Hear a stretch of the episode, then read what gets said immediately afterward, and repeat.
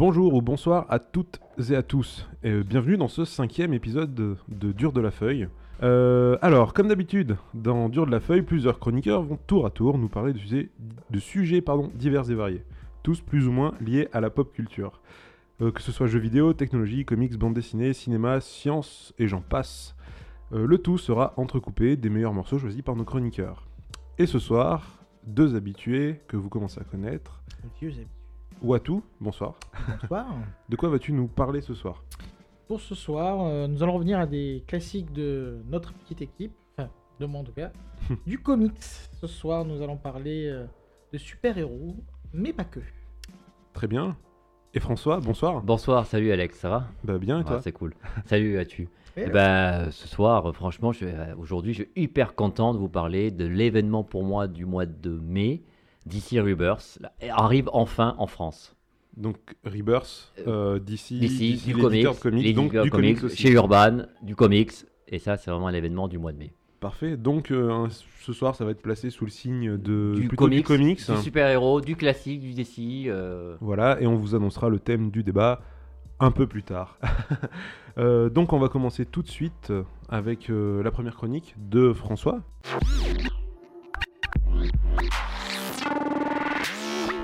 Et ben voilà, ce soir, voilà, voilà, aujourd'hui, DC Comics, euh, DC Rebirth arrive enfin en France. Alors, Après un an, euh, après un an après les Amé- après l'Amérique, Urban publie enfin euh, le, comment dire pas pas un reboot, c'est pas un reboot justement, c'est pas c'est une sorte de relaunch, c'est une sorte de Reboot, relaunch, reset. Ouais. voilà, il va falloir que... Et même on va aller plus loin que ça, Ouais, C'est pas évident de s'y tu hein. nous, tu nous parles de DC Rebirth. Ouais. Euh, avant, explique-nous peut-être, même si on en a déjà parlé, Oui, on en a un peu parlé euh, déjà. dans d'autres émissions, qu'est-ce que c'est que, euh, que, que DC euh, Qu'est-ce que c'est Enfin, ça n'existe pas en France parce que tu nous dis ça arrive en France Ouais. maintenant, au bout d'un an, mais Ben oui, parce que c'est- un, c'est un, un, un event, dire, DC Rebirth, c'est vraiment. Euh, c'est. Rebirth, ce qui veut dire renaissance d'ailleurs. Ouais, Renaissance. C'était pas déjà le nom chez Urban Ben oui, mais ça, c'est tout le problème de la traduction. Euh, en fait, euh, Renaissance chez Urban, c'était New 52. ok.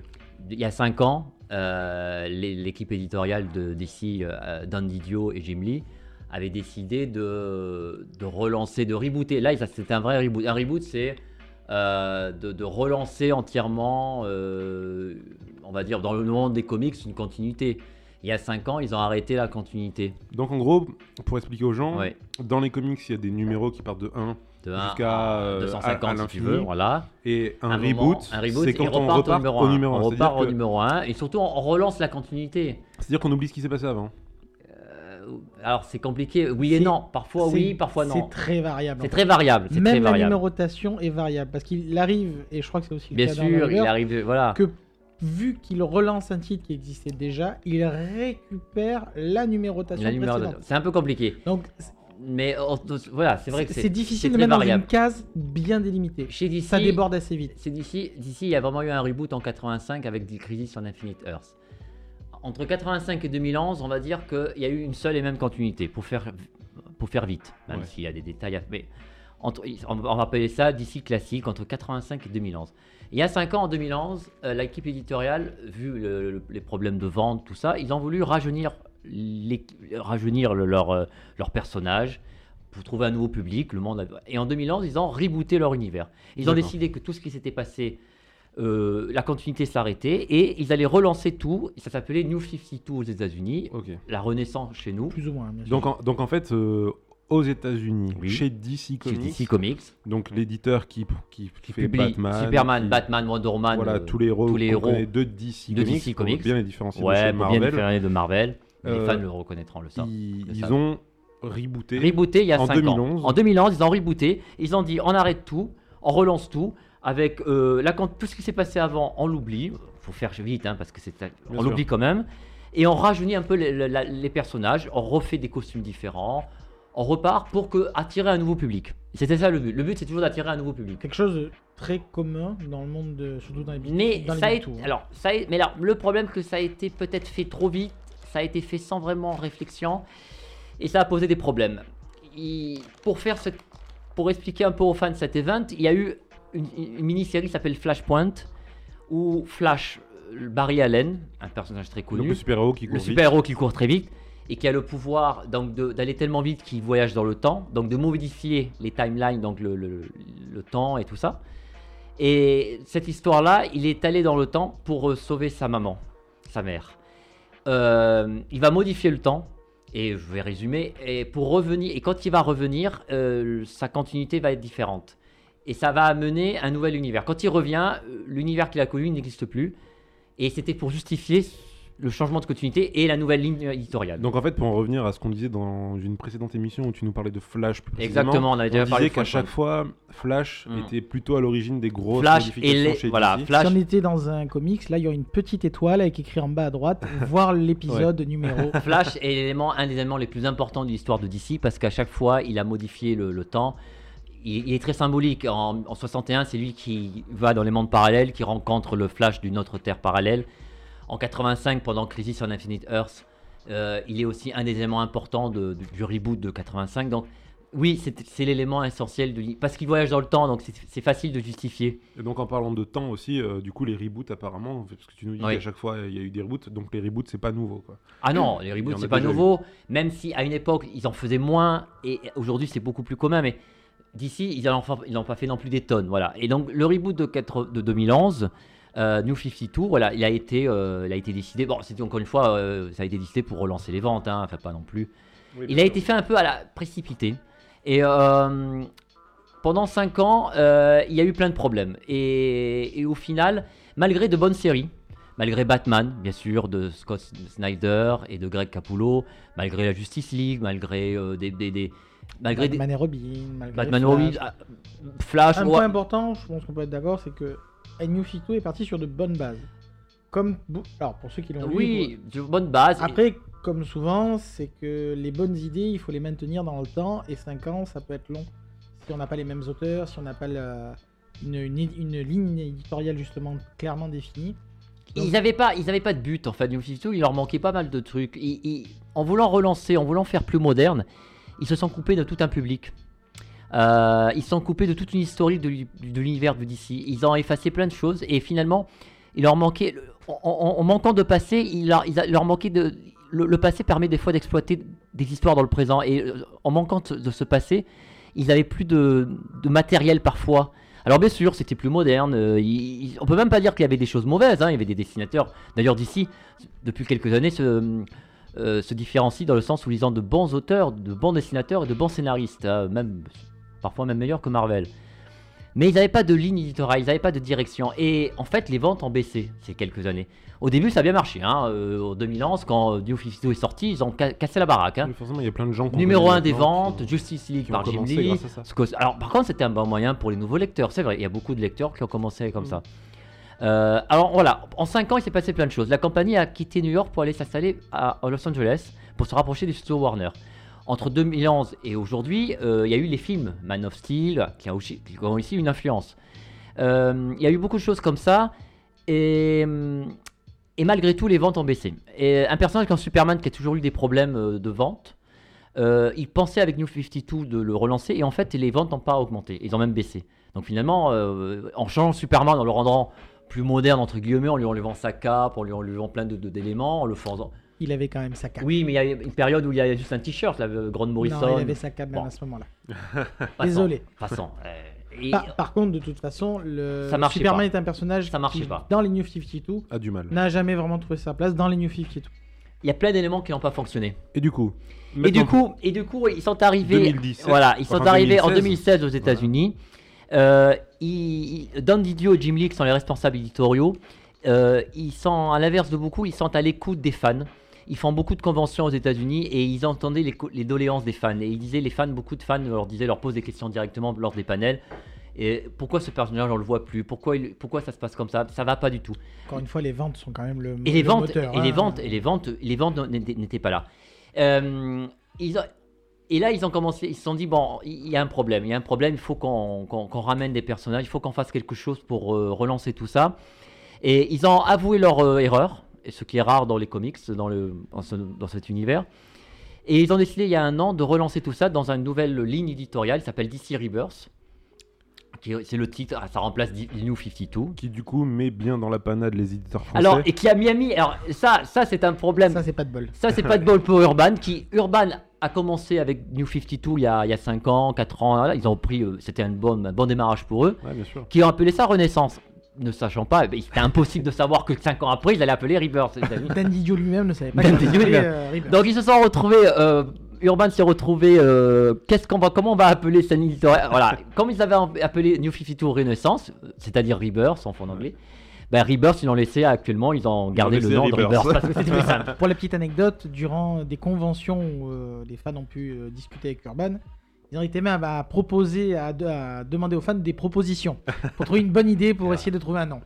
Et ils ont pas, alors ils ont fait le plus simple, gardons le titre en anglais. De toute façon, c'est la mode aujourd'hui de garder les titres anglais, donc il n'y a pas de problème. Mais c'est vrai que ça, c'est le, petit problème français, mais c'est pas grave. Et donc, ils ont, ils ont eu la, voilà. qu'est-ce que c'est que ce Et donc, donc ils ont eu la bonne idée de dire on va relancer tout ça. Donc, donc- et alors c'est pas un reboot Rebirth, c'est-à-dire que ils, ils voulaient pas se fâcher avec les gens qui avaient commencé en 2011 et qui s'étaient dit oh quoi vous allez nous effacer les cinq dernières années? Non, on n'efface pas les der- cinq dernières années parce que c'est ça le problème. Les fans des fois ils aiment pas. Ils disent Ah, vous foutez de notre gueule. euh, Ça fait cinq ans, on a, suivi toutes les histoires de Batman tout ça et vous nous effacez tout. Non, on n'a rien, on n'efface pas. C'est dans la continuité néanmoins.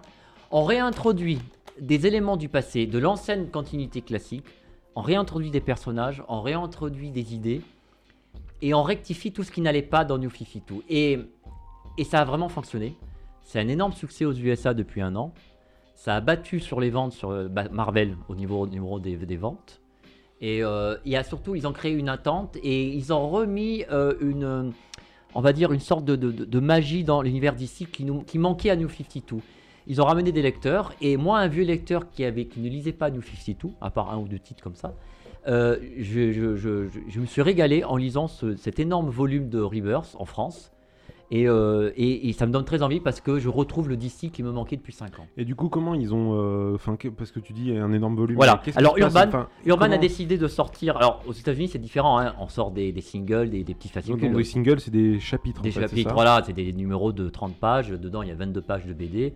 Ouais. Alors, aux États-Unis, il y a- il y a eu, ils ont sorti un one-shot de 80 pages Ouais. qui, lui, est un. relance l'univers. Donc, Il s'appelle.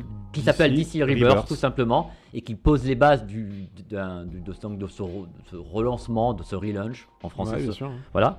Et ensuite, ils ont sorti des, des one-shots, des numéros zéro Ouais, donc des de histoires. chaque personnage, Superman, Wonder Woman, Batman, tout ça. Des histoires qui, eux, sont des plus des, des mises à plat et des résumés de ce qui s'était passé en 5 ans. Donc, on, on- on- en fait, c'était un peu un point final. Un à- final au New 52. à New 52 et ça permet de repartir sur, Sur la nouvelle aventure Ok. Rebirth.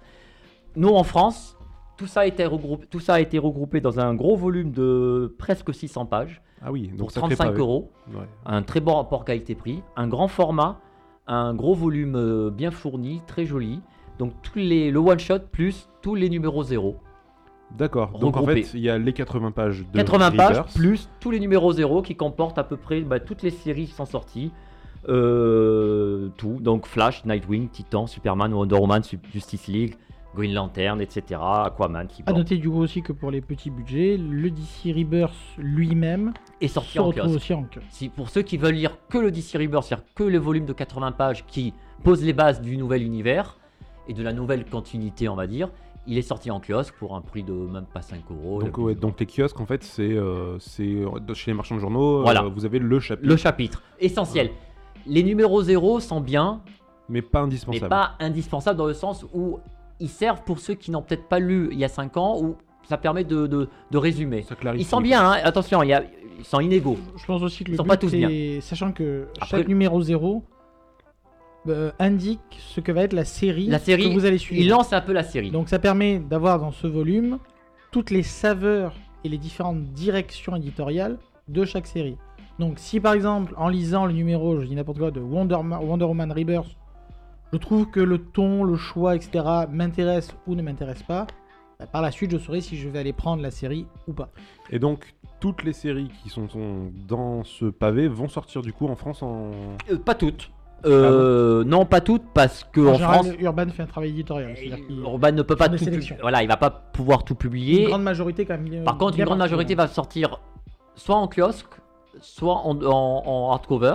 En hardcover, euh, dès le mois de juin, il y aura. Batman, Justice League, Wonder Woman, du Suicide Squad. En juillet, il y aura Detective Comics, Superman. On aura du All-Star Batman, du Flash, du Nightwing plus tard en, euh, en septembre. Par contre, en kiosque, ils vont compenser en kiosque parce qu'il y aura des séries euh, non publiées en hardcover, ils seront publiées en kiosque. Ah, d'accord. Voilà, donc ça compense.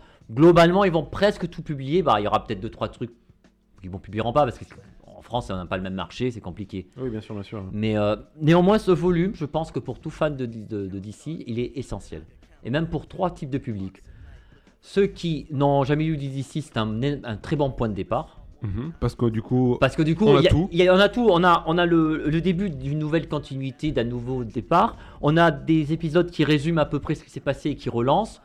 On a les origines quasiment dans chaque épisode. Il y a presque l'origine de chaque personnage exprès. Ils ont fait exprès. donc quelqu'un qui ne connaît rien du tout d'ici, par contre, faut pas qu'il s'attende à lire une histoire de A à Z. Ah non, pardon, pas du tout, pas du tout. Ah non, celui qui connaît rien d'ici, c'est Donc, pas une histoire de A à il Z, faut- c'est plutôt des Il chapitres. faut bien comprendre que du coup, c'est pas des, c'est pas une grande histoire, C'est pas une grande histoire. plein de non. petits chapitres. Exactement, c'est plein de petits chapitres. Et même Rebirth, bien qu'il va en parler sans doute un petit peu après, n'est pas un event qui s'étale Non. sur je ne sais quoi. Rebirth, voilà. C'est l'intro C'est une de intro. Rebirth. Le seul- Avec des choses importantes. ce, hein. ce- ce one shot de 80 pages qui introduit l'univers, mais comme il dit exactement Uatu, c'est pas du tout un event, une histoire complète de A à Z. Non, c'est plus des petites scénettes avec un fil, conti- un fil euh, continu. C'est des petites scénettes qui vont justement, qui, qui, qui lancent des énigmes, qui lancent des idées et tout ce qui va se passer dans, dans l'avenir. Donc c'est vraiment un point de départ. Donc un un point nouveau de départ. lecteur. Pour un euh, nouveau lecteur, c'est un point de départ. Pour un vieux lecteur qui était déçu, qui n'a pas lu depuis quelques années, c'est un retour euh, en grâce et c'est un plaisir de retrouver des personnages, des idées et un- une magie dans l'univers d'ici. Et, et pour celui qui est lu depuis 5 ans, bah, il, il continue. Et, euh, continue, il, tout il continue simplement. tout simplement. Voilà. Il a pas. Il perd pas tout ce qui s'est passé. On n'efface pas ce qui s'est passé. Celui qui a aimé la cour des hiboux, celui qui a aimé sa Justice League et la guerre contre Darkseid, toutes ces choses-là, il- c'est dedans. Il- Rien n'est effacé, ça continue. Les morts restent morts aussi. Les morts, voilà. Néanmoins, ça ramène des personnages, ça ramène des éléments hyper essentiels qui manquaient. Et bien sûr, on peut, on peut spoiler ce soir, on peut en parler. alors, alors oui, du coup, du coup, Voilà, on va Les spoiler. habillés sont au courant, mais l'album les est sorti à depuis. partir de maintenant, euh, On vous savez qu'on peut spoiler. L'album est sorti voilà. depuis le 5 mai, donc théoriquement, les fans l'ont peut-être déjà lu, acheté. euh, pour rattraper vite avant d'écouter. Voilà. non, voilà, il y a un élément essentiel, un personnage qui manquait beaucoup. euh, deux, en est- deux, mais un, un, un, c'est Wally West, le Fla- Kid Flash. On va dire le Flash de l'ancienne continuité qui s'appelait Wally West. Il manquait énormément dans cette continuité. Il va être le lien, il va être celui qui va tout ramener. Il était perdu dans la Force Véloce. Et là, il- apparaît au Flash à Barry Allen. Et pour ceux qui ne comprendraient pas Ah. ce que- ce qu'est la force véloce, etc., revenez à l'épisode l'épisode où, précédent. on, où on a fait un point sur Flash. Ouais, la force véloce, euh, c'est l'énergie. tout ce qu'il faut. Voilà, l'énergie des flashs en fait. Et euh, en fait, le retour de Wally, pour résumer, euh, comme ça vous aurez le plaisir de découvrir des choses dans le, dans le comics. Le retour de Wally West, il va revenir, à- il va réapparaître à Flash, à Barry Allen et à d'autres personnages. Il va leur ram- ramener la mémoire parce qu'en fait, tout le truc, c'est que ils ont, il, il va leur, leur, leur montrer que les cinq années, en, les cinq années ont disparu. Ils se sont plus souvenus et en fait, Pour en- expliquer de quoi on parle dans les cinq années, c'est qu'en fait, les New 52 avaient comme petite particularité de se placer. Le premier numéro de New 52 commence par 5 ans plus tard. Ah. Donc il y a un gap de 5 ans Où qui est assumé où on n'a pas spécialement de détails. Est-ce que c'était pas une béquille à l'époque, au cas où euh, Ah, c'est sans doute une équipe pour Ouais. éviter d'avoir à faire les, les transitions, Ouais, les, les sûr. crémaillers, on va dire, entre les deux univers. Et c'est du coup le point de départ, c'est ces fameux 5 ans. Qu'est-ce qui s'est passé, quoi? Et donc il ramène justement, il, il va ramener la mémoire à plein de personnages. Ah, Il ramène la mémoire à Barry Allen. Il dit voilà, tu te souviens pas de moi, et Barry Allen se souvient de lui. Et euh, à partir de là, Barry Allen se, se rend, se rend compte, surtout il se souvient que c'est à cause de lui que tout ça s'est passé. Parce que Flashpoint, quand il a modifié l'histoire, Alors, il se rend compte qu'il a modifié. C'est là le problème. Et oui, alors Barry Allen est, la- est fautif sur Flashpoint, fautif. il est fautif. mais pas sur New 52. Ah non non, pas mais il est- Et c'est justement tout l'enjeu Tout le truc. de Rebirth. c'est tout le truc, c'est que Qui, qui a vraiment. Alors, voilà, bien sûr, bien sûr, il est pas fautif de New 52, il est fautif de Flashpoint. Il se souvient qu'il a modifié l'histoire. Il y a tout un problème, mais euh, bien sûr qu'il n'est pas le fautif de, de tout ce qui va eh se oui, passer. bien sûr. Et euh, Pour ceux qui connaissent New 52, donc on pensait que suite à Flashpoint, c'est une certaine un Pandora certain personnage qui c'est un peu mystérieux qui s'appelait Pandora. ouais. qui avait créé cette nouvelle continuité. Mais manifestement, Mais alors, Pandora, il va lui arriver quelque chose pendant ces 80 pages. Euh, les fans reconnaîtront, euh, comprendront l'allusion. Il y a beaucoup de clins d'œil pour l'ancienne continuité. Mais du coup, du coup, c'est intéressant parce que là, tu nous dis que dans les premières 80 pages, en gros, on va suivre Flash Oui. Le Mais- Kid Flash, le, Kid Wally, Flash. Wa- Wally West. Et coup, aussi mais le pas que. Flash. ouais. Mais en fait, euh, du coup, il y a eu un numéro 0 de Flash aussi. Qu'est-ce qui se passe à l'intérieur En fait, c'est Oh, le- c'est un peu. Alors, le numéro de Flash, c'est un peu une reprise de ce qui se passe. Parce Ouais. que en fait, on retrouve Barry Allen qui retrouve Kid Flash, c'est vrai. Il développe un peu. En fait, le- Flash commence, on va dire, un jour avant. Voilà. Qu'est-ce qui s'est passé Il développe un peu. Et après, on retrouve les mêmes trucs. Comment hein, ouais. l'expliquer C'est New 52, où on en est allé, où on en est arrivé. Mhm. Et donc, passage en rebirth, qu'est-ce qui, sur quoi ça démarre? D'accord. Et c'est valable pour la plupart des séries, c'est-à-dire c'est voilà l'état des lieux. On est dans la zone spoil, je vais en donner un gros. Superman est mort. New Ouais. 52. Alors, oui. Voilà Ça- où ça- on ça, en C'est est. un autre élément très Et donc, important de. sur quoi on repart C'est un autre élément, un, un- un- un autre élément très important de DC Rebirth, c'est que le Superman de DC, Re- de, DC de New 52 est mort en fait. Qui du coup était pas très. Il aimé, était pas, euh, ils l'ont tué, il est mort. Très mal écrit euh, Bon, depuis un euh, temps. personne va le regretter. Superman il est mort. Requiem chez, Et DC, euh, chez Urban. le truc, voilà, il, est sorti il y, a, il y a quelques temps, il y a pas longtemps, il est mort. Ce qu'on découvre, c'est que le Superman de l'ancienne continuité, avec Lois, ils ont été sauvés, ils, sont toujours là, ils se sont retrouvés dans le monde de New, de New 52 et de Rebirth. Par l'event. Alors, euh, Il y a eu un event il y a un an et demi, il s'appelle Convergence, Convergent. qui n'a pas fonctionné aux États-Unis. Ça a été un bide, mais c'était déjà un début de, ré- de se réapproprier les anciennes continuités, de ramener des éléments. Ils, ils ont expliqué que ils- dans cet event, en gros, c'est un méchant qui s'appelait Telos qui a réuni plein de d'autres personnages de, de continuité de monde Il a parallèle. pris plusieurs villes, Voilà. plusieurs mondes de s'affrontent. différentes villes. Ils ont pris le Lois et Clark. Oui, c'est compliqué. Ils ont pris Ouais. le Lois et Clark de la continuité classique. À la fin de l'event, euh, tout le monde repart dans son Dans sa dans continuité sa continuité, respective. sauf Lois et Clark, qui restent cachés dans le monde de New 52. mhm, Et euh, ils sont euh, donc là, ils se cachent parce qu'il y a déjà un Superman. Bien sûr. Donc eux, ils, euh, Qui s'appelle aussi Clark du coup. il s'appelle Clark, voilà. Sauf que voilà, donc, euh, eux ils restent cachés. Il va, euh, il, il- il nous explique dans le, dans le, dans le récit complet Lois et Clark qui est sorti euh, il y a Ça pas aussi, c'est longtemps, disponible en Disponible kiosque chez et Urban. en librairie. il y a le mois dernier. Et il nous explique qu'il il s'était mis, il- Superman agissait de façon euh, cachée, tout ça dans l'univers. Une fois que le, le Superman est mort, et ben, il va prendre sa place. Sauf qu'il va se retrouver dans un monde qu'il ne connaît pas, avec un Batman qu'il ne connaît pas, puisque lui, son monde a disparu. Et euh, c'est, par contre, c'est le retour du Superman qu'on aime. Le Pour ceux qui donnent dans le RPG ou le jeu vidéo, on appelle ça un retcon. Ouais, moi, un retcon, c'est-à-dire c'est a posteriori, on explique quelque chose qui s'est passé et dont on Ah. n'était pas au courant. Ouais. Et là, typiquement, c'est vraiment une retcon. Pour les vieux, voilà, pour les... C'est-à-dire qu'au lieu d'avoir Ouais. disparu, mais non, en fait, il était caché. Non, il était là. Et le- pour les vieux fans, c'est le plaisir de retrouver le Lois et Clark qu'on aime, le, le Superman euh, iconique et, Bien euh, sûr. ouais. Et donc voilà, il- il- et en plus, bon, bah, il, il a un- ils, ont, ils ont eu un enfant et tout ça, donc ça c'est important, c'est intéressant. Un super enfant. Un super enfant. Donc ce Superman va, euh, va se retrouver dans un monde qu'il ne connaît pas. Donc tous ces éléments sont très importants. Euh, donc il ré- alors, tout ça c'est scénarisé par le très très grand Geoff Jones. Alors l'équipe, De l'équipe. taille, je sais pas. hein. Non, mais je veux dire, le talent. Euh, faut avouer que globalement, il y a de très bons auteurs. Hein. John Jones, Scott Snyder, Greg Rucka, Gary Frank, Evan Von, Ethan Von Sciver, Yvonne Reyes. Et donc à chaque fois, c'est un auteur différent, Alors- un dessinateur différent pour chaque tome. En fait, ou- c'est les équipes qui équipes. vont travailler sur la série Voilà. donnée qui ont écrit le. Geoff Jones, c'est le, le grand orga- Oui, organisateur. On en a parlé la dernière fois justement. C'est le grand maître de DC Comics, voilà. le grand Jones- horloger. C'est le grand orger. C'est lui qui lance euh, Rebirth. Ensuite, après, il y a beaucoup d'autres scénaristes sur les, one- sur les numéros 0, c'est normal. Mais c'est Geoff Jones qui s'occupe de tout parce que c'est lui qui relance tout, c'est lui qui supervise. Et d'ailleurs, nous, comme on a un an de retard aux États-Unis actuellement, on a la continuité, on a la résolution. Parce que ce qui se passe à la fin de ce one-shot, c'est qu'il y a quand même un énorme euh, twist Ouais. que je dirais pas, comme ça ça laisse plaisir aux fans. Mais finalement, Barry Allen, grâce à, Wa- à Wally West, retrouve la mémoire. Il veut chercher, il veut comprendre pourquoi, qu'est-ce qui s'est passé, pourquoi ils ont perdu la mémoire, pourquoi, qu'est- qu'est-ce qui, qu'est-ce qui ne va pas. On se rend, euh, Wally West va rencontrer ses amis, ses anciens amis, les Titans, c'est-à-dire son ancienne équipe. euh, Wonder Girl, euh, euh, Speedy, euh, celui qui tire à l'arc, alias euh, aussi euh. Hein, Aqualad. Aquala, tout ça. Et eux aussi vont retrouver la mémoire en se disant Mais mince, en- Wally West était dans l'ancienne continuité. Qu'est-ce qui s'est passé? Pourquoi on a perdu la mémoire? Et au À- final. À noter qu'ils venaient de se retrouver dans le New 52, dans une des épisodes qui sont sortis en kiosque, entre eux, mais du coup, sans Wally West. Ah oui. Et c'est ça qui leur semblait bizarre. Il manquait quelque chose, ils sentaient pas quoi.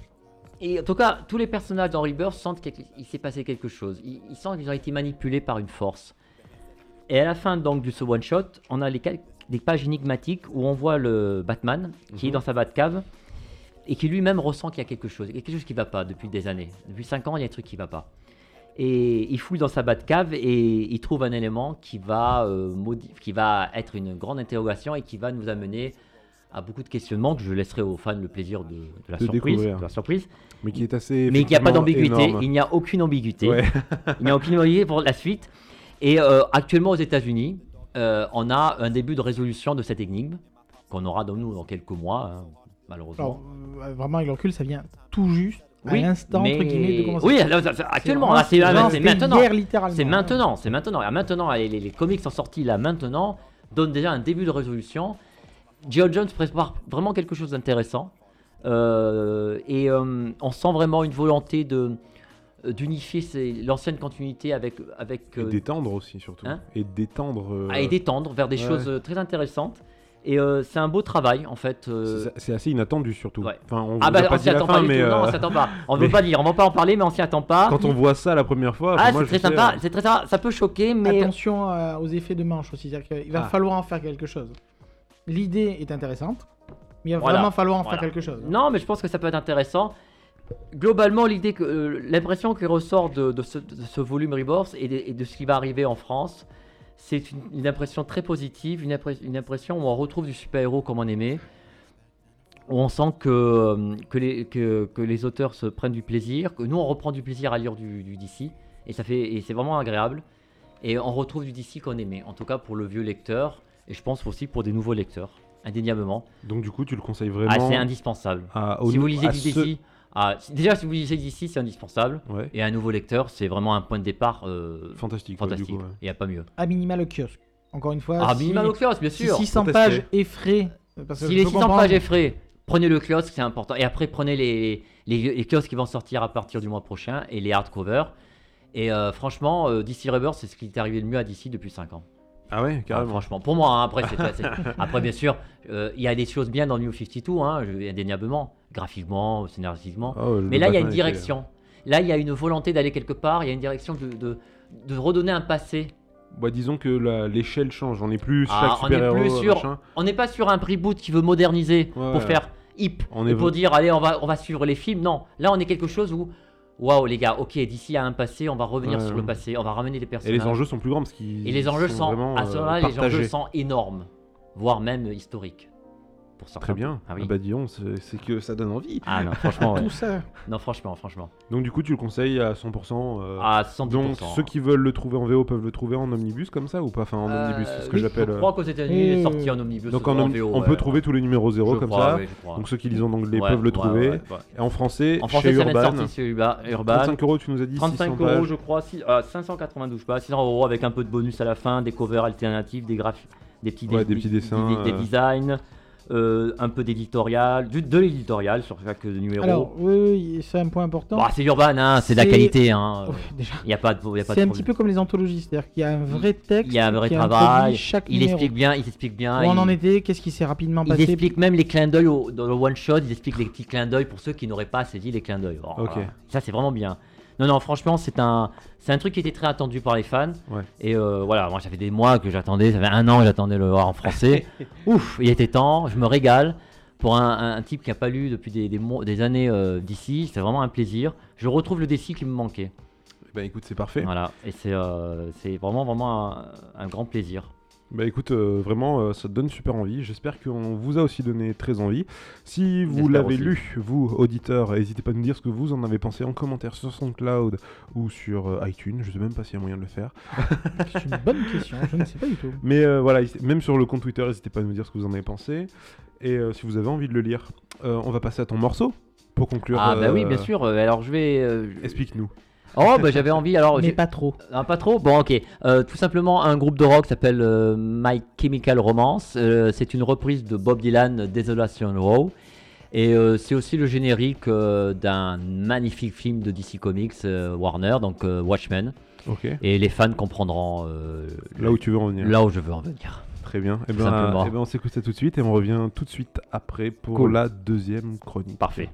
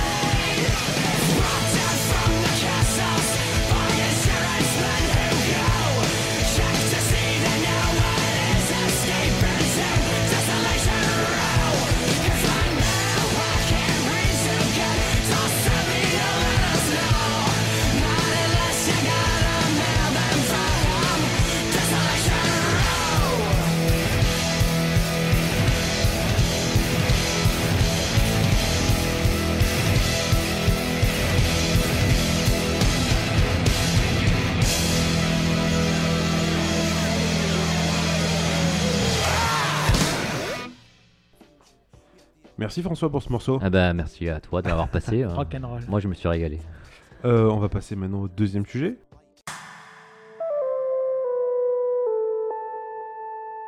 Donc, euh, pour ma part, ce soir, ou aujourd'hui, ou ce matin, ou quand vous En voulez, fonction. voilà, euh, je vais vous parler de deux comics. Euh, L'un qui s'inscrit dans un peu en opposition, mais dans le bon sens du terme, Ah bah oui. à ce qu'on vient de vous parler. Très bon sens c'est-à-dire même. Justice League Icons. Alors, c'est un nom qui a été choisi par l'éditeur de français Urban et qui réunit des ensembles de one-shot euh, de différents personnages et Tokyo Ghost, qui n'a donc strictement rien à voir, qui est aussi publié chez Urban, mais qui est une série Image, dont je parlerai ensuite. Donc Image, qui est un éditeur, un autre éditeur aux États-Unis. Tout à fait. Ce n'est pas, le, qui fait pas partie des deux Big Two, comme on dit, mais un indépendant. Comment on, comment on les Ah, nomme c'est quasiment le troisième hein, aux États-Unis. hein. Non, non, c'est Dark Horse. C'est c'est Dark Horse, Horse, ouais. Pas mal. Ah ouais, pas cool. Il- les licences sont plus depuis plus longtemps chez D'accord. Dark Horse. C'est quasiment l'équivalent d'un DC à Mhm. Marvel aujourd'hui. Donc, euh, Justice League Icons, donc de Paul Dini et Alex Ross. Donc, pour ceux qui ne connaîtraient pas, euh, en quelques mots, euh, Paul Dini, nous en avions aussi déjà parlé Oui, lors d'un numéro précédent Ouais. de The Dark Knight, avec la night comme la nuit. Qui... Donc, j'ai déjà pas mal parlé de cet auteur, donc si vous voulez en avoir beaucoup plus de détails, vous irez de ce côté-là. Euh, sinon, quelques mots quand même, c'est donc quelqu'un qui a travaillé dans l'animation et qui a écrit quelques, quelques numéros qui ont pas mal marqué le niveau, notamment au niveau de Batman, avec des détectives comiques et la création de Harley Quinn, pour ce qui est de Paul Dini. Et Alex Ross, donc c'est un personnage qu'on n'a pas encore parlé, je crois. C'est vrai, on n'en a pas parlé. Bon, parlé. c'est un, il est incontournable depuis 20, 20 Alors, ans. c'est c'est un monument qui aura sans doute plus tard, dans un style qui n'a rien à voir, mais qui continuera à faire par lui, comme a pu le faire des, des Kirby et compagnie, dans le sens où il a un style qui n'a qui est qu'à qui est qu'à lui, donc c'est un Ultra réaliste. ultra réaliste. Il a rendu réaliste les super-héros qui nous a voilà, une vision de ultra réaliste qui est euh, magnifique. plus proche de la peinture même Ouais, que, totalement. que le reste. Donc c'est un style très particulier. En quelques mots pour donner des, enfin quelques exemples surtout, pour ceux qui voudraient voir euh, de quoi à quoi ça Il a, ressemble. il- il, il a, a fait fait, deux monuments. il a fait. Alors Deux. il est connu pour deux choses en particulier, mais ça va même plus loin que ça. Oui, mais deux monuments. Il s'est fait connaître avec Marvel, Marvels avec, avec un un S, S, voilà. donc qui était sorti chez Marvel. Il a ensuite enchaîné sur Astro City, qui est moins connu en France, mais qui est quand même aussi euh, assez important d'un point de vue de sa carrière. Et bien entendu Kingdom Come, Kingdom Come, qui voilà. a euh, Ah, ça, c'est- entériné la, le travail de, de, ce, de ce grand artiste euh, en France. Il y a eu d'autres choses. Oui, oui, bien sûr. Il a travaillé notamment pour les Terre X euh, euh, chez Marvel, euh, qui sont sortis en omnibus, ce genre de choses. La liste est longue. Il fait beaucoup de covers. Il fait beaucoup de Alors, covers aux vu son travail, Voilà. il, travaille rarement en intérieur. Étant un peintre, comme je disais, étant sur, du, sur des, des réalisations très figées, Mhm. très posées, on, on lui demande plus souvent effectivement des couvertures, qui rend d'autant plus euh, majeur quand il euh, se lance dans des intérieurs, comme c'est le cas ici pour DC Icons. Euh, pour euh, Justice League Icons, En par plus, il contre. travaille en très grand format, euh, je crois. Ouais. Tout à fait. c'est pas C'est vraiment ultra des- simple voilà. de scanner ces Ouais. feuilles. C'est des Ouais. tableaux, et d'ailleurs, pour respecter le plus possible son travail, euh, Urban a décidé de le sortir dans un très gros format. Une très belle édition. Énorme format. ouais. Belle, belle édition, grand format, ça c'est très bien par contre. Donc, euh, vous en même avez si pour c'est une réédition, même si c'est une euh, réédition, ça pas être. Alors, C'est c'est une réédition, mais ça n'a jamais été vraiment édité en Non. intégralité Ouais. dans ce format-là. Voilà, et de cette Il y a eu des souples Ouais, chez nous, ouais, il y a eu- ouais. enfin, je vous épargne Ouais, les. bien sûr, il y a eu plusieurs éditions en. France. Mais, là, c'est vraiment la première fois où on a l'intégralité sous ce format-là. Très belle édition de- d'Urban. Et donc la question, alors petite info supplémentaire aussi, c'est en papier glacé. Ce qui n'est pas toujours le cas sur ces formats-là chez Mhm. Urban, puisqu'ils font toujours en fonction de la de ce qu'il y a dedans, et non pas juste le Mais format. là, ils respectent le, les, Ils les respectent Américains. en fait le, le format format d'origine américain. Et pourquoi je voulais vous en parler en quelques mots, c'est simplement parce que justement en parlant de ces reboots, de ces relaunchs, de ces euh, bons ou mauvais, hein, la question ne se, se pose même pas dans ces termes-là. euh, des fois, la question se pose notamment chez des nouveaux lecteurs, chez des, euh, euh, chez des gens même un peu habitués. La question qui est, c'est bah, qu'est-ce que je dois lire Comment vraiment voir les chances d'un personnage C'est quoi Enfin, qu'est-ce que je Qu'est-ce dois que garder dans la qu'est-ce- bibliothèque en fait Qu'est-ce hein, que je dois garder, etc. Et le but de ce projet-là de Paul Dini et d'Alex Ross était de répondre à cette question de manière la plus épurée possible. Qu'est-ce que Superman? Qu'est-ce que Batman? Qu'est-ce qu'il symbolise? Qu'est-ce que Wonder Man Etc. Qu'est-ce que la Justice League elle-même? Et chaque one-shot répond en quelques mots, en quelques pages, de manière la plus, pure qu'il soit. D'ailleurs, les titres de chaque one shot sont correspondent à un mot.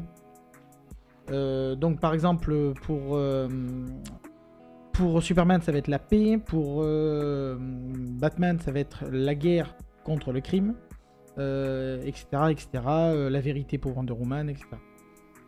Et ce qui est vraiment important donc au-delà de de la claque graphique, parce que soyons clairs, vous allez en prendre plein, plein Voilà, la c'est figure. hein, hein, On a euh, l'impression qu'ils vivent sans en fait. précédent. C'est là une représentation. Ils, ils vivent devant nous. On a, on a l'impression qu'ils sont vivants. Ils sont devant On nous. travaille à partir de On a l'impression qu'on voit un film en fait. C'est Il ça qui demande est à des gens de poser, d'ailleurs on le voit à la fin. Ah, c'est a sûr quelques- qu'il a, il a un style très particulier Voilà. avec des lumières Des assez lumières et tout. On a l'impression de voir un film. quoi. C'est euh, c'est ultra réaliste. C'est ultra On est réaliste. sur du surréalisme. C'est ça, euh, total. C'est en peinture, C'est impressionnant. Comme je disais, il travaille avec des, gens qui posent pour lui donner le plus de, de se rapprocher du réalisme possible. Et je voulais en parler parce que c'est des histoires qui, qui touchent extrêmement juste. Quand vous lisez la première sur Superman, euh, c'est ultra touchant. C'est Superman face à la réalité du quotidien. C'est vraiment c'est un, un grand pouvoir un pic de grande Il responsabilité. peut pas tout faire. Il montre que Mais- finalement même il a le plus grand pouvoir du monde. Superman ne peut pas Il résoudre peut tous pas les résoudre tous problèmes de la Terre. Et, et ça le rend d'autant plus euh, profond et réaliste Et d'autant plus humain. et humain. Ouais, bien sûr. Il ne peut Et- pas tout faire. Et vraiment, s'il fallait résumer, comme je dis, c'est c'est la quintessence de chaque personnage. S'il fallait raconter une seule histoire, s'il fallait avoir que quelques pages pour expliquer ce qu'est chaque personnage, c'est là-dedans. Donc c'est intéressant parce que du coup tu l'as déjà dit, mais quelqu'un qui a jamais, jamais, jamais lu peut commencer C'est par ça? exactement ça. C'est-à-dire que s'il fallait partir de zéro absolu, là-dedans, il y a d'ailleurs aussi, alors euh, c'est dans les pages euh, vers la fin, les origines même, pour ceux qui vraiment personne qui ne connaît du tout. Bon, Il y a deux pages, il y a deux pages qui, qui Voilà. résument les si origines de vraiment chaque vous avez besoin de savoir que. Superman est une humanité détruite, bon, c'est Ouais. aussi dedans. Vrai, il y a des résumés à chaque fois des origines, c'est bien. cas où. Voilà, au cas où, au cas mais c'est bien, c'est bien. Mais vraiment, voilà, c'est vraiment si quelqu'un ne connaît pas du tout, ou même s'il connaît, et ce côté vraiment poétique, c'est vraiment poétique. Le, le- le- le- comme je disais, un de celui qui m'a le plus marqué, ça a été le premier avec Superman parce que c'est philosophique. Je vois pas d'autre mot, c'est vraiment c'est la, question euh, fondamentale qu'il y a derrière. Et c'est beau, c'est Et oui, c'est humaniste. Il a un grand pouvoir, mais euh, si les hommes ne veulent pas qu'il aide le monde, ben, il peut pas aller, il peut pas aller contre la volonté des hommes, sinon ça deviendrait un dictateur ou un, un Et dieu. ça permet de rappeler aussi toute la, la, complexité qu'a cette représentation messianique, c'est-à-dire Ouais. que Parce que lui, lui, Superman, c'est une sorte de messie, de dieu, hein, c'est. Jésus, hein, en Et gros. au bout du compte, comme il le dit souvent dans les comics, d'ailleurs, c'est il est là pour montrer la voie. Il Voilà, c'est un exemple. C'est un exemple. Il ne peut pas résoudre les Il problèmes à la place c'est ça la gens. grande force de Dini Alex. C'est- Superman, c'est une, c'est un- une icône, c'est un, un exemple, c'est un un, symbole un symbole. Et c'est pas, c'est pas, voilà, c'est pas un dieu, c'est pas un type qui va résoudre tous nos problèmes. C'est nous qui devons résoudre nos problèmes. Et c'est là le message de. Et c'est un trait, c'est magnifique. Du coup, voilà, un peu de lyrisme, un peu de beauté, un peu de poésie. euh, que C'est- demander Le format plus est vraiment énorme. hein. Quand Énorme. On, quand on le compare du coup Ah à- oui, oui, oui, c'est euh, beaucoup plus grand. oui, Rebirth, oui, euh, c'est euh, beaucoup plus grand. il est vraiment immense. Et je crois que c'est le premier d'ailleurs format aussi grand que sort dit Urban. Alors, il y a eu des petites exceptions sur des formats agrandis, comme par exemple les noirs et blancs. Ah oui, ont oui, fait. exact, oui. Ouais. Mais sinon, dans leur ligne éditoriale habituelle, effectivement, c'est largement au-dessus. Aux États-Unis, c'est sorti sous format encore plus grand. Ah ouais Oui, Ouais. je les ai originaux, c'est encore plus grand. C'est faire presque des tabloïds comme ça, en format tabloïd. Le, for- alors, le- le principe de base, c'était le format tabloïd. Tabloïd, voilà. Ok, d'accord. plus grand, ouais. Ah oui, oui. Mais ça va, euh, le format est très bien parce que euh, les autres éditions étaient plus petites, c'était ridicule, c'était une catastrophe. ouais. Là, Ouais, l'édition là, Urban vous pouvez est. vraiment profiter. du- Faut profiter parce qu'en plus il y a des bonus, il y a un- une sorte de dépliant à la fin, une sorte de Il poster, une fresque à la une fin, fresque magnifique. Franchement, c'est même pour un cadeau, un truc comme ça, c'est extraordinaire. Et, et les histoires dedans sont d'une profondeur euh, rarement égalée. Euh, Là, voilà, là, on- comme il dit il, il touche même la quintessence de chaque personnage. personnage et c'est ça qui est beau. Excellent. Franchement. euh, Ah non, euh, Alors après, alors euh, je me fais l'avocat du diable. C'est vrai que le style est ultra réaliste. Après, ça peut ne pas plaire à tout le monde. Alors, on en- Même si Mm. on est quand même sur un niveau euh, assez extraordinaire de réalisme, parce qu'il y a des gens qui essayent mais qui n'y arrivent pas. Là, on est quand même très haut. C'est quand même euh, du gros niveau. Alors, sans entrer dans des questions un peu complexes, comme on a- peut avoir dans des discussions de, j'allais dire, de bar geek, entre guillemets, de savoir De librairie. De librairie de geek. librairie De geek, savoir euh, où s'arrête le comics, où s'arrête l'art, où Ouais. s'arrête la Ah, BD, ah. où s'arrête la- l'animation, etc.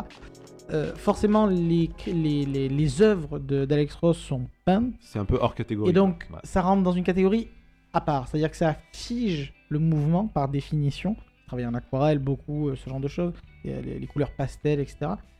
Donc certains diront que c'est assez figé, etc. Mais vu le récit, par contre, là en l'occurrence, c'est ce qu'il faut. Oui.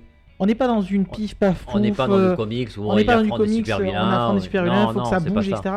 On est vraiment sur, comme je, comme je disais, des, des, des tableaux Ouais, c'est qui situent une, une pensée. C'est des contes, hein. c'est presque C'est des contes. voilà, c'est presque des c'est contes. conte. C'est presque des contes philosophiques, presque, mais pas, pas barbambes du tout. Qui parlent toujours de super-héros, mais qui parlent par rapport Oui, aux c'est hommes. pas pour vous enchaîner du C'est- Nietzsche ou quoi que ce soit. hein. Voilà, on va Euh, pas nous prendre la Soyons tête. clairs. On, on s'ennuie pas, c'est très Mais beau, c'est très prof- c'est très. C'est très profond, hein, c'est d'une. Dans Paul Dini, on, ne s'étonne pas, du, c'est, c'est vraiment un monsieur, c'est un grand auteur de. On sait ce qu'il a fait, hein. C'est vraiment très profond et c'est ça la force de, ce, de, de ces œuvres-là, de ces one-shots. Il y en a quatre, hein, il y en a un sur Wonder Woman, Batman, euh, Captain Marvel, Shazam, Mm. euh, et aussi un, à la fin c'est Justice, Justice League en fait. Exact. Tout à fait. qui est peut-être euh, di- qui est moins profond parce qu'il est plus proche du comics d'ailleurs. Alors, voilà, voilà. c'est- exactement Voilà, ça. voilà. Le Justice League est plus une histoire.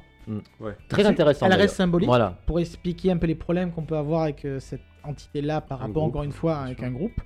Mais ça reste quand même dans la même logique Voilà. euh, que les autres. Euh, c'est pareil, c'est comme quand euh, ça permet, c'est le genre de bouquin qui vous fait dire euh, oui, non, mais les comics c'est gentil, c'est pour les Ah enfants, ouais. euh, Superman qui va sauver la veuve. Et c'est là quand on lit ça, on se dit Et là, ça permet là, de rappeler calme, là. justement que non, voilà, Là, là, on c'est se beaucoup calme. plus C'est profond que beaucoup ça. plus profond que ça, les comics. Dans ces... Bien sûr. Là, il, il le met à un. Hein C'est pas étonnant. euh, Ah, voilà, Mais c'est voilà. toujours bon de le rappeler, Ouais, encore aujourd'hui. ouais, voilà. Ça, c'est vraiment, ça remet un- et beaucoup de, de- beaucoup peut-être de, fran- de- de fran- d'auteurs franco-belges devraient lire des choses comme ça en se disant waouh. C'est très marrant que tu dis ça parce Ouais. que euh, Ah. je côtoie beaucoup d'auteurs Oui, Toi, tu franco-belges. côtoies, oui. Euh, J'ai côtoyé, et j'en côtoierai, je pense, de plus en plus des auteurs américains. Oui, Euh, les auteurs américains sont absolument fans du vrai. travail des auteurs français.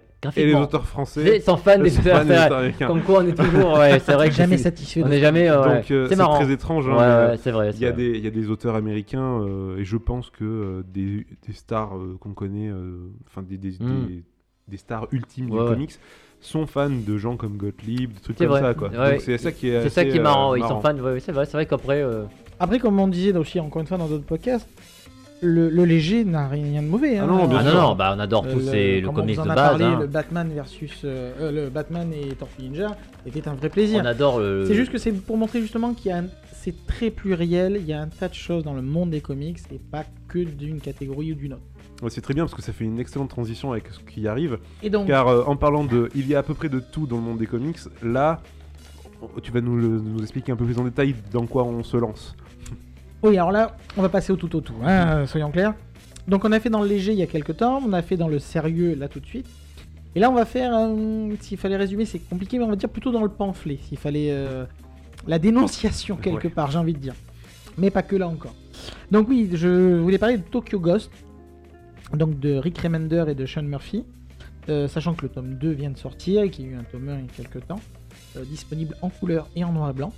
Alors, Si vous écoutez ça euh, dans quelques jours, Alors le noir et blanc, hein, le noir et blanc, Thomas, il va falloir euh, payer ça va très peut-être cher. être un petit peu compliqué.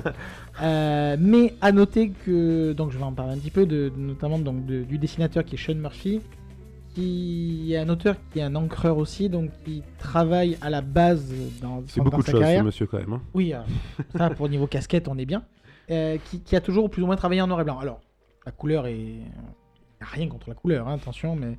Mais donc il, pense à ça dans ses dessins et ça se voit sur la, sur la réalisation noir et blanc.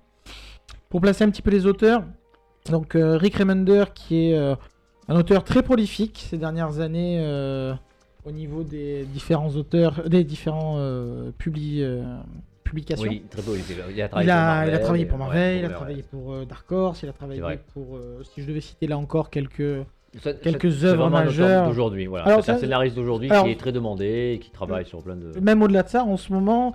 Il est euh, très jeune d'ailleurs. ah, qui, qui est très très jeune, tout à fait. Je pensais beaucoup plus vieux que ça en fait. Non, non, il est, il est très très jeune et c'est pour donner une idée, c'est actuellement chez, donc chez Image, hein, quand on parlait tout à l'heure, qui est en train de vivre une véritable révolution depuis quelques années. Il fait partie des 4-5 grands auteurs qui, qui donnent l'image d'aujourd'hui des comics d'aujourd'hui. C'est pas Et moins que je ça. pense hein. qu'ils ont pas fini de nous Et raconter c'est des loin histoires. d'être ouais. fini. Euh, pour donner quelques œuvres, pour vous donner une idée, il a été, il s'est fait connaître avec Fear Agent. qui est un comics qui a été publié chez nous, chez Ac- Aquileos, et que d'ailleurs vous pouvez retrouver en deux intégrales Tout à fait. Exact. euh, qui sont exactement les mêmes qu'aux États-Unis. Ah oui, plus même, un hors série. Qui est sorti il n'y a pas très longtemps d'ailleurs. Numéro 0, je crois, je sais Ouais, plus. Il me semble. euh, qui est sorti effectivement euh, cette année, je crois en début d'année. C'est ça. Au niveau des œuvres majeures, en tout cas reconnues du travail qu'il a pu effectuer, on avait aussi son passage sur un Canny X-Force. X-Force, exactement. qui a vraiment euh, donné le, vraiment son côté euh, très, euh, très percutant au niveau du scénario. Euh, chez donc Marvel, bien sûr, pour X-Force. Il a fait aussi du Capitaine America. Et de manière plus importante chez Marvel en termes d'impact, euh, Uncanny Avenger et Axis, qui était le- l'event Oui, du putain, moment. c'est vrai, Axis. Et qui, J'ai et qui montrait aussi que c'était euh, un auteur qui avait une vraie connaissance au niveau de Marvel, au niveau du comics. C'est quelqu'un qui en lit, qui en, Ouais, il, il a fait du Punisher. après. il a fait du Punisher aussi, oui, euh, au- au Punisher Warzone, si j'ai pas euh, War Journal, Warzone, j'ai un doute. Enfin, en tout cas, Euh, je ne sais plus. pas très grave, Frank Castle. avec Frank Castle. voilà. Euh, et c'est quelqu'un, on l'a vu notamment dans Ken Avenger, qui sait de quoi il parle, dans le sens où la continuité, il en tient compte. Il tient compte de tout ce qui s'est passé, tout ce qui a été raconté. Il a même, euh, même servi de ça pour finir les intrigues qu'il avait pu lancer dans dans d'autres séries d'ailleurs. Euh, donc ça, c'est les passages qu'il a fait euh, chez les big, Chez les chez, gros. les, chez les gros. Et depuis quelques années, comme euh, les 4 ou 5 autres, comme je disais, je vais pas tous les citer, mais Brian Kevogan et, et autres consorts sont partis. Euh, euh, de- Ouais, c'est vrai. les grands, les grands Ouais, actuels, ils hein, Image. hein, ils qui sont donc allés chez Image pour Ou pouvoir raconter. chez les Indés pour faire leur propre histoire. Alors, voilà. pas que chez Image, bien sûr, Non, parce pas y a Image, ça, a mais Dark Horse, il y a d'autres. Image a capté quand même le gros de, Le de- gros, de la ouais. fuite, on va dire, des, des cerveaux. Ce qui est drôle puisque ça se passe quelques années après la fuite des dessinateurs. Mais bon, ça, malheureusement, l'histoire se répète. Et c'est un, auteur d'ailleurs très prolifique puisqu'il écrit actuellement en parallèle quand même, hein, et ça sort tous les mois, plus ou moins, ça, modulo les retards, euh, quatre séries euh, chez, euh, Image. chez Image. Donc Black Science. Donc Black Science, Ouais. Deadly Class. Law et Seven to the Eternity. Les quatre étant, alors je spoil un petit peu, publiés chez Urban, euh, puisque Seven to Eternity va arriver chez Urban cette année, Très bientôt, ouais. très très bientôt. Il le dit lui-même d'ailleurs dans ses, dans ses commentaires, vous savez, vous avez souvent des, post, des préfaces et des postphases. C'est un auteur qui a besoin d'écrire, hein. ça il faut qu'il écrive, il faut qu'il enchaîne. Euh, Et c'est apparemment, il faut qu'il passe d'une œuvre à l'autre parce qu'il se fait vite chier. voilà, donc il a besoin de sortir une chose. D'ailleurs, Tokyo Ghost c'est fini il n'y a pas si longtemps que ça aux États-Unis. Ça allait super vite. hein. Moi, je pensais que ça allait durer vraiment Alors, plus longtemps. Il y a eu pas mal de C'est changements. une série limitée, Tokyo Voilà, Ghost, alors, c'est, euh, ouais, ça avait c'est arrêté été- en deux tomes. Ça ou- avait été pitché Ouais. comme série continue, donc Mm. il devait sortir sur plusieurs numéros. Mais euh, ça s'est vite, très vite, très rapidement euh, concentré sur une mini-série. Sur une mini-série. C'est une voilà, mini-série voilà. complète en deux tomes. En deux tomes, d'accord, en France. Voilà. Hmm. Tout à fait. Deux TP aux États-Unis. Deux, voilà, TP aux États-Unis. Ils suivent un peu, Urban suit. euh, Euh, à noter, euh, je reviendrai peut-être un petit peu après, mais Rick Remender a des thèmes euh, de prédilection. Euh, c'est pas le seul d'ailleurs chez cette toute nouvelle génération, c'est même un, un sujet qui revient très fréquemment, c'est la paternité, Mhm. qui est un sujet qui l'intéresse énormément. C'est d'ailleurs pas le sujet tantôt que Ghost pour information. mais sinon, que ce soit l'eau, que ce soit Deadly Class, que ce soit Black Science, c'est des sujets très récurrents chez ces auteurs-là. Jeff Lemire, pareil, en parle très souvent. Bon, là encore, je vais éviter de déborder, mais vous avez compris le message. Donc pour l'auteur. Ça vaut le coup d'aller jeter un coup d'œil en tout cas. Alors, autant vous dire que sur les quatre que je vous ai cités, il n'y a rien acheté. hein, non, ouais, c'est clair. Et Alors- puis ça, ça, ça vaut le coup d'œil. Enfin, allez chez votre libraire, demandez à voir euh, le rayon euh, Indies de chez Urban et vous verrez qu'il y a Très des trucs. proli- ouais, beaucoup de titres. chez Voilà, vous, vous allez vite voir euh, Remender sortir souvent euh, sur la tranche. Voilà. Vous le verrez souvent. Il y a, comme je dis, les, les- les quatre, les quatre principaux, il est, il est là, il est très très présent. Et pour le dessin, donc comme j'en parlais un petit peu, Sean Murphy, qui est... euh, Une peut rockstar. Ouais, c'est ce que j'allais dire. Ce qu'on peut appeler Voilà. une rockstar du Ouais, dessin. clairement. puisque en termes d'ancienneté, c'est encore plus un petit jeune, puisque autant vous dire qu'il a essayé lancé entre guillemets hier dans le comics, mais avec un trait qui a instantanément explosé, puisqu'il a vraiment une qualité graphique qui se démarque du lot et un style très particulier. Très européen, je trouve. euh, pour- personnellement, je trouve qu'il il- il retrouve C'est l'esprit. discutable quand même. hein. Il retrouve l'esprit euh, de métal hurlant des années 80. Alors, tout ça, un côté très punk, punk, un côté rock. Ah bah oui, il a Alors, un en même temps, Punk Rock pour un Jesus. vieux- pour- Quelqu'un vieux- qui s'est fait connaître Voilà, avec pour son œuvre principale, moi, c'est- Punk je Rock retrouve- Jesus. Pour moi, c'est un style très européen. Pour un vieux comme moi, je retrouve un Je trouve ça beaucoup plus dynamique que l'européen. Ouais. Ah, beaucoup plus, oui.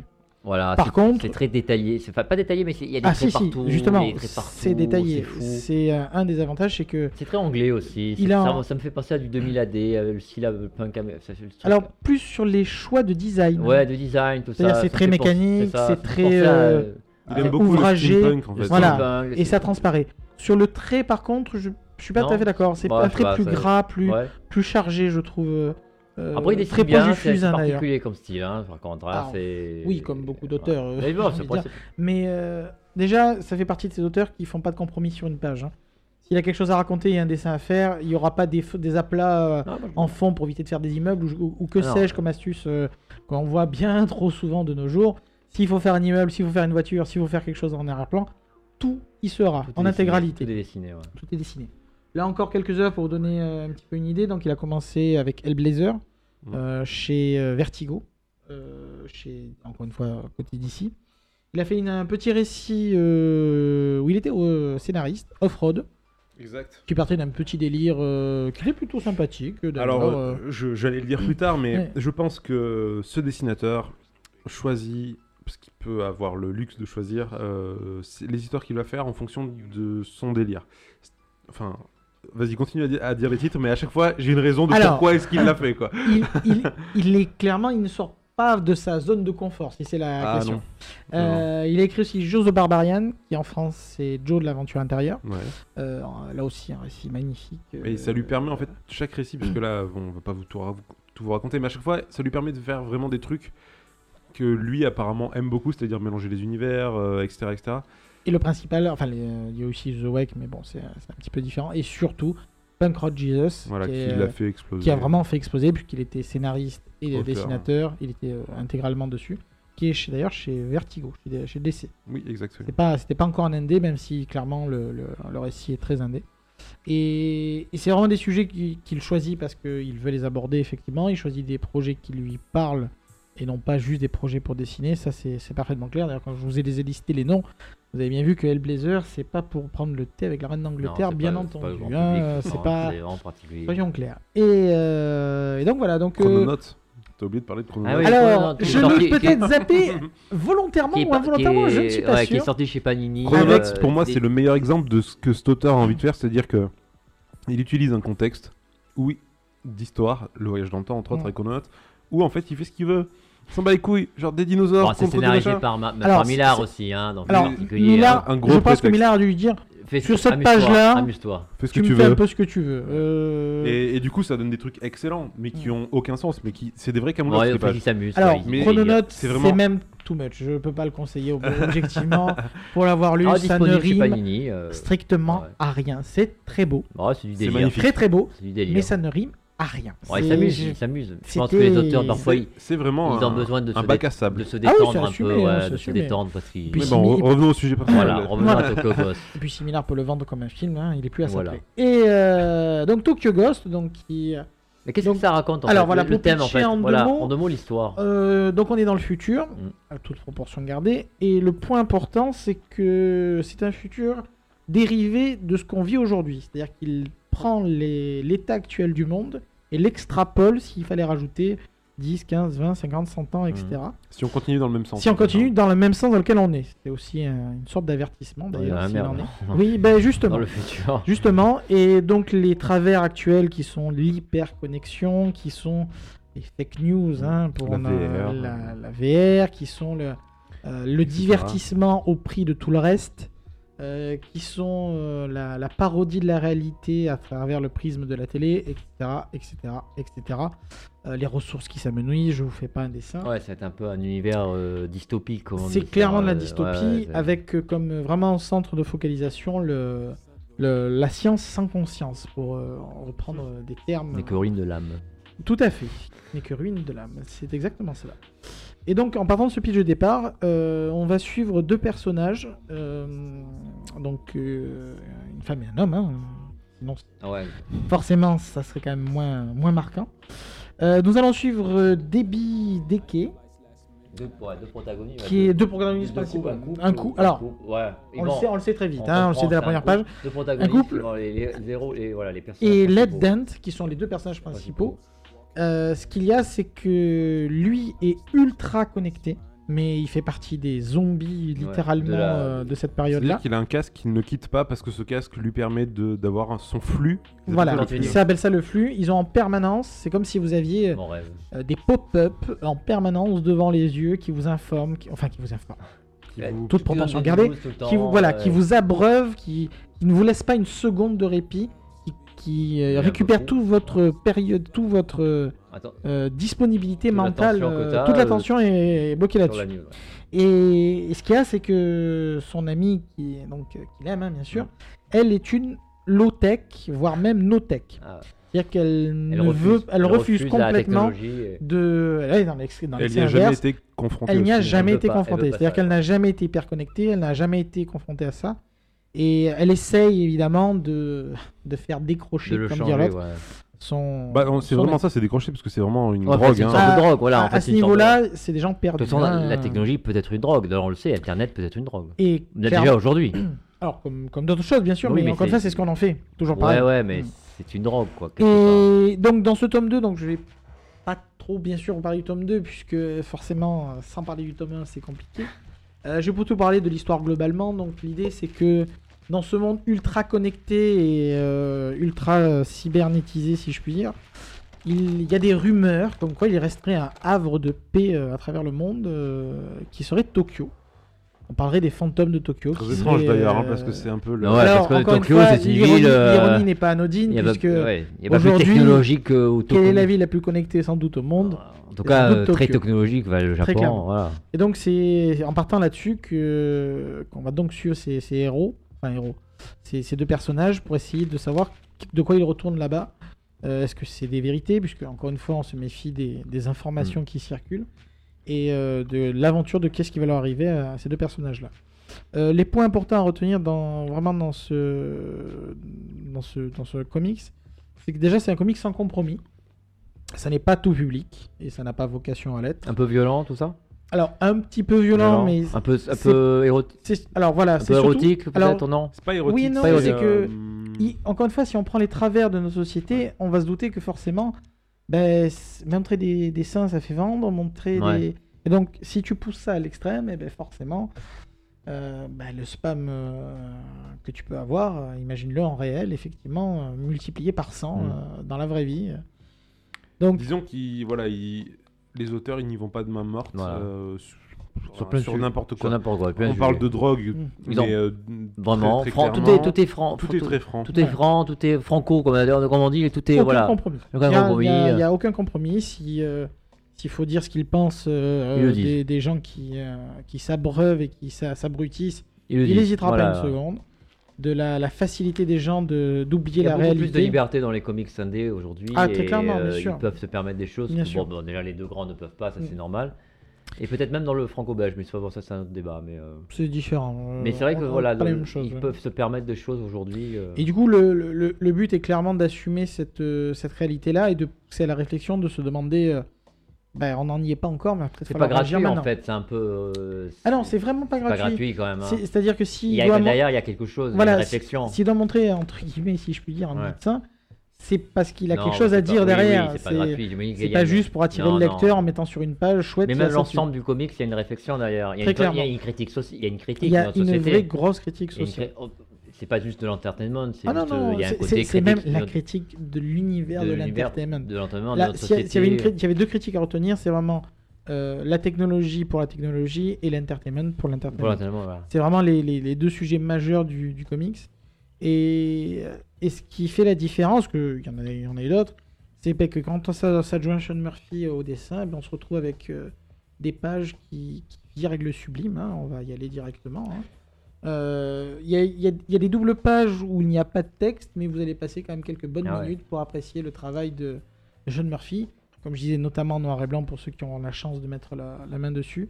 Et il y a vraiment un souffle épique, il y a vraiment une histoire, une belle histoire qui est racontée. Et il y a une fin, une Et conclusion. il y a une vraie fin. Parce que Une des vraie fois, fin, une vraie vraie conclusion. voilà. conclusion. Des fois, ça manque, ça. Alors, sans spoiler, Non, mais il y a... il y a toujours des petites portes pour faire plaisir, oui, mais, mais, c'est pas quand le même sujet. a- C'est une vraie fin, signée, écrite, datée, finie. euh, euh, pas, de, pas de suite prévue et pas de suite souhaitée, qui plus est. Non, vous êtes- faut Un peu, pas. un peu trop court à mon goût. Alors, là, on va peut-être diverger, effectivement. Moi, j'ai trouvé que j'ai- je sentais qu'il avait assez d'avance sur son histoire pour pouvoir faire son début, son intro, son intro, son milieu et sa fin, sans Mhm. trop rusher. Certains pourront trouver peut-être que la, la fin, entre guillemets, est peut-être rapide, mais je l'ai pas ressenti à ce point-là, personnellement. Je trouvais qu'il y a suffisamment d'échanges, de- d'évolution des personnages pour pas se dire que ce soit trop abrupt. Et euh, je peux. Parfois, il faut s'arrêter à temps aussi. Il faut pas trop. Tout à fait, tout à fait. comics. Parfois, il y a un certain Alors, même si on peut spoiler, je voudrais pas trop en dire, ça fait partie de la beauté de la chose quand même. À savoir néanmoins que. Euh, voilà, donc euh, le, le premier tome est sur la recherche de Tokyo, et le deuxième tome est sur les conséquences de cette recherche, de, de ce qui a pu se passer là-bas. Donc euh, voilà, je, je- je- je pense que c'est un genre de, de bouquin qui fait réfléchir, malgré tout. Encore une fois, que- ah, Mm. alors, du coup, pour revenir un peu à ce que tu disais un peu Mm. plus tôt euh, quand on a changé de, de, de bouquin, euh, je pense qu'en général, euh, ce, qui ce qui sort chez les indés, du fait que les auteurs sont un peu plus libres et se lâchent peut-être beaucoup plus sur les thèmes, sur les sujets de, de leurs comics, ça fait plus réfléchir. Euh, Et c'est un- peut-être un peu plus adulte. C'est même plus euh, le but de l'indé, c'est d'être plus adulte, plus proche de la société, des, des sujets de société. Ils posent des questions. Voilà. disons. Alors là, là où les normal. comics classiques vont distiller des choses à raconter, Ouais, mais rarement. Le là ça va plus. Le Non, non, comic pas- classique, c'est Ah, pour, même- plus pour se détendre, non? Non, non, enfin, ce que je veux dire, c'est que dans le comics classique, c'est juste qu'ils doivent le distiller. Ils peuvent Ouais, pas le, faire comme le sujet principal. L'indé, mais, oui, l'indé. euh, mais je trouve quand même qu'il y en a beaucoup plus aujourd'hui, dans le, même dans le comics classique, des Alors, je choses suis à d'accord. raconter. Oui, oui, je suis d'accord avec toi. qu'il y a, ah, enfin, personnellement, euh, oui, j'ai lu certaines pages, j'ai vu certaines choses où, quand même, c'est juste que c'est des choses où ils ne peuvent mettre que par petites touches. Là, ça va de l'interséquence, c'est le sujet de fond. C'est ces informations-là, et le comic sert de canevas pour Mhm. pouvoir raconter son histoire.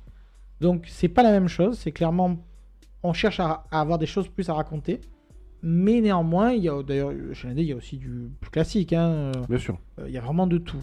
Mais oui, là, si on prend les quatre, comme je disais, quatre grands auteurs de chez Image, euh, on va rarement. être- Vaughan, Lemire, euh, Latour Tout à fait. et, Et, euh, Remender, ils vont rarement écrire juste pour avoir des belles images derrière. Ils ont quelque chose à raconter.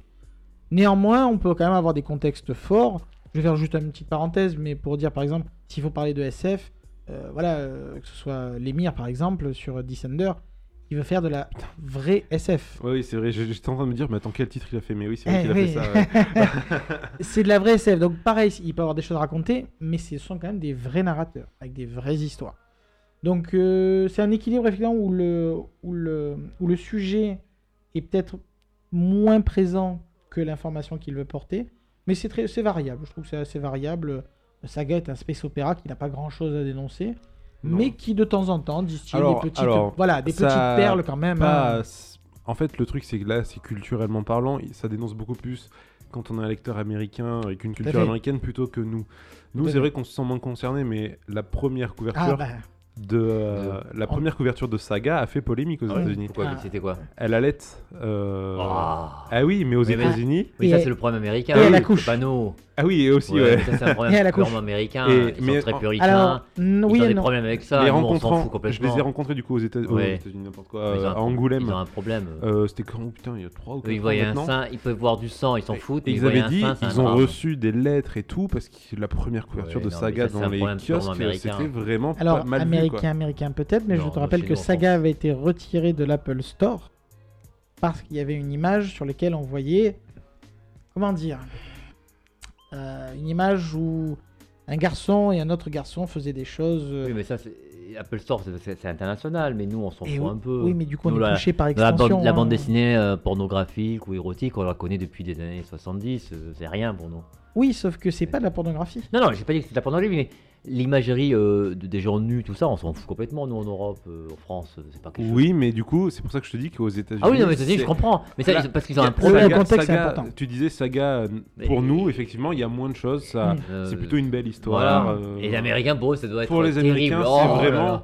le oh truc. là là euh, là là. Mais oui, parce qu'il qu'ils fallait sont... pas montrer. Parce qu'ils ont, un ouais. pro- parce qu'ils ont un problème, parce que c'est c'est des puritains, ils ont la culture très différente. Encore une fois, eux, les Américains, vous leur montrer euh, du gore, du sang, ils disent rien, tu vas vous montrer un petit bout de sein quelque part, c'est le drame, quoi. C'est, c'est, c'est- c'est- il faut- ils sont, ils sont, des fois, ils sont enfantins, ils sont, ils sont, ils sont, ils sont, ils sont- En tout, cas, en tout cas, pour les États-Unis, euh, ça, Voilà. ça vient tout des États-Unis. Il y a quand même pas mal de trucs. euh, Ah, toute façon, oui. non, mais ils ont évolué- au, niveau comics, au niveau de comics, ils ont évolué quand même, hein, Oui, bien sûr. par rapport à il y a Mm. 10, 20 ou 30 ans que j'ai Comics connu. Code Authority. Voilà, non, même par rapport à un comics que j'ai connu il y a 30 ans, 40 ans, Aujourd'hui, le comics a vachement évolué. Ils se permettent des choses qu'on ne pouvait pas se permettre avant. Alors, les proportions mammaires ont Dieu merci diminué depuis les années 90, hein, Oui, quand même. hein, ça, par mais- contre, non, mais il y a un peu plus de, de- Hmm. de- de- d'érotisme, de violence, de choses qu'ils ne montraient pas avant. Donc c'est bien. Ils, ils se rapprochent de l'européen. Les comics se rapprochent de, de la liberté Ben, européenne. Moi, voilà. c'est ce que je dis euh, souvent quand je parle des comics indés, c'est que c'est.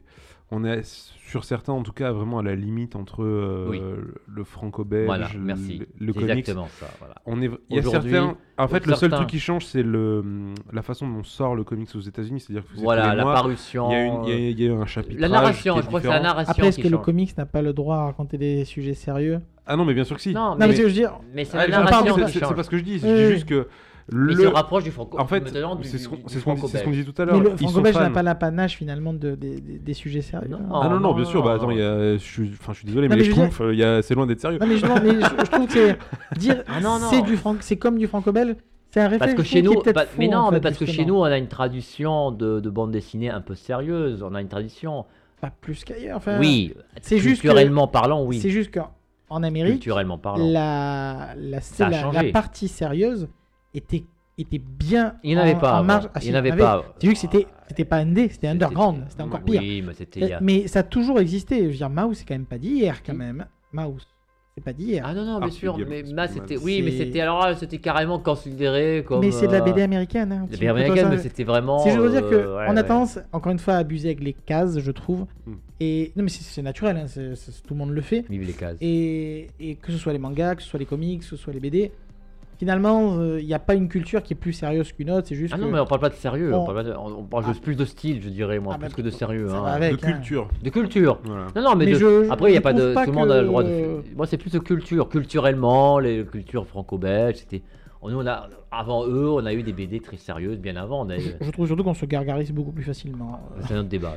c'est un autre débat. C'est un autre débat. Là, voilà, pour revenir au sujet de Tokyo Ghost, en tout cas, c'est C'est une lecture recommandée. c'est tout aussi beau que ce que c'est intéressant, Voilà. donc euh, c'est plus que recommandé, si je puis dire, pour les chanceux en plus qui pourraient l'avoir en noir et blanc. Chez Urban, évidemment. Chez Urban, n'hésitez pas, foncez. Très belle édition, comme toujours. Qualité Papier pa- mat, hein, bien sûr, pour le noir et blanc, pour rendre au Encore maximum. mieux. euh, Ça, par contre, c'est bien. c'est- Ils font pas les erreurs qui, euh, d'un certain concurrent qui ne publie pas toujours sur le papier qu'il faut. Voilà. Plusieurs concurrents. je Plusieurs concurrents, d'ailleurs, d'autres éditeurs français, nous ne citerons pas, mais vous les reconnaîtrez. Bon, et ben écoute, très bien. Euh, en tout cas, euh, pour du coup euh, résumer, tu nous as parlé de Justice League Icon chez Urban Comics, qui, enfin, chez DC Comics, publié en France Oui. chez Urban Comics, et de Tokyo Ghost, du coup récit futuriste, science-fiction, En deux tomes. en deux tomes, en noir et blanc, si vous avez de la chance. Alors pour ceux qui aiment le noir et blanc, c'est toujours pareil. Et si vous avez euh, de la chance comme tout le monde, euh, en couleur. Prenez-le quand même. Hein. oui, prenez-le quand même, c'est très bien. Tu nous as aussi préparé un petit morceau de musique. Tout à fait. C'est donc du de la VO de l'OST. Il s'agit d'une musique de X de Clamp, qui est un manga, enfin un animé en l'occurrence dans ce cas-là, euh, qui est Sadame, qui est un morceau euh, qui va bien avec la avec Tokyo Ghost au niveau de la mélancolie qu'on peut avoir à certains passages, s'il en est. Eh ben écoute, c'est parti, on s'écoute ça et on revient juste après pour le débat avec un thème qui, en tout cas, euh, je ne sais pas à quel moment vous écouterez l'épisode, mais est très à la mode Nous aussi, comme, les, jour comme, comme Voilà. les Indés on fait dans l'actualité. À tout de suite, tout juste après le morceau.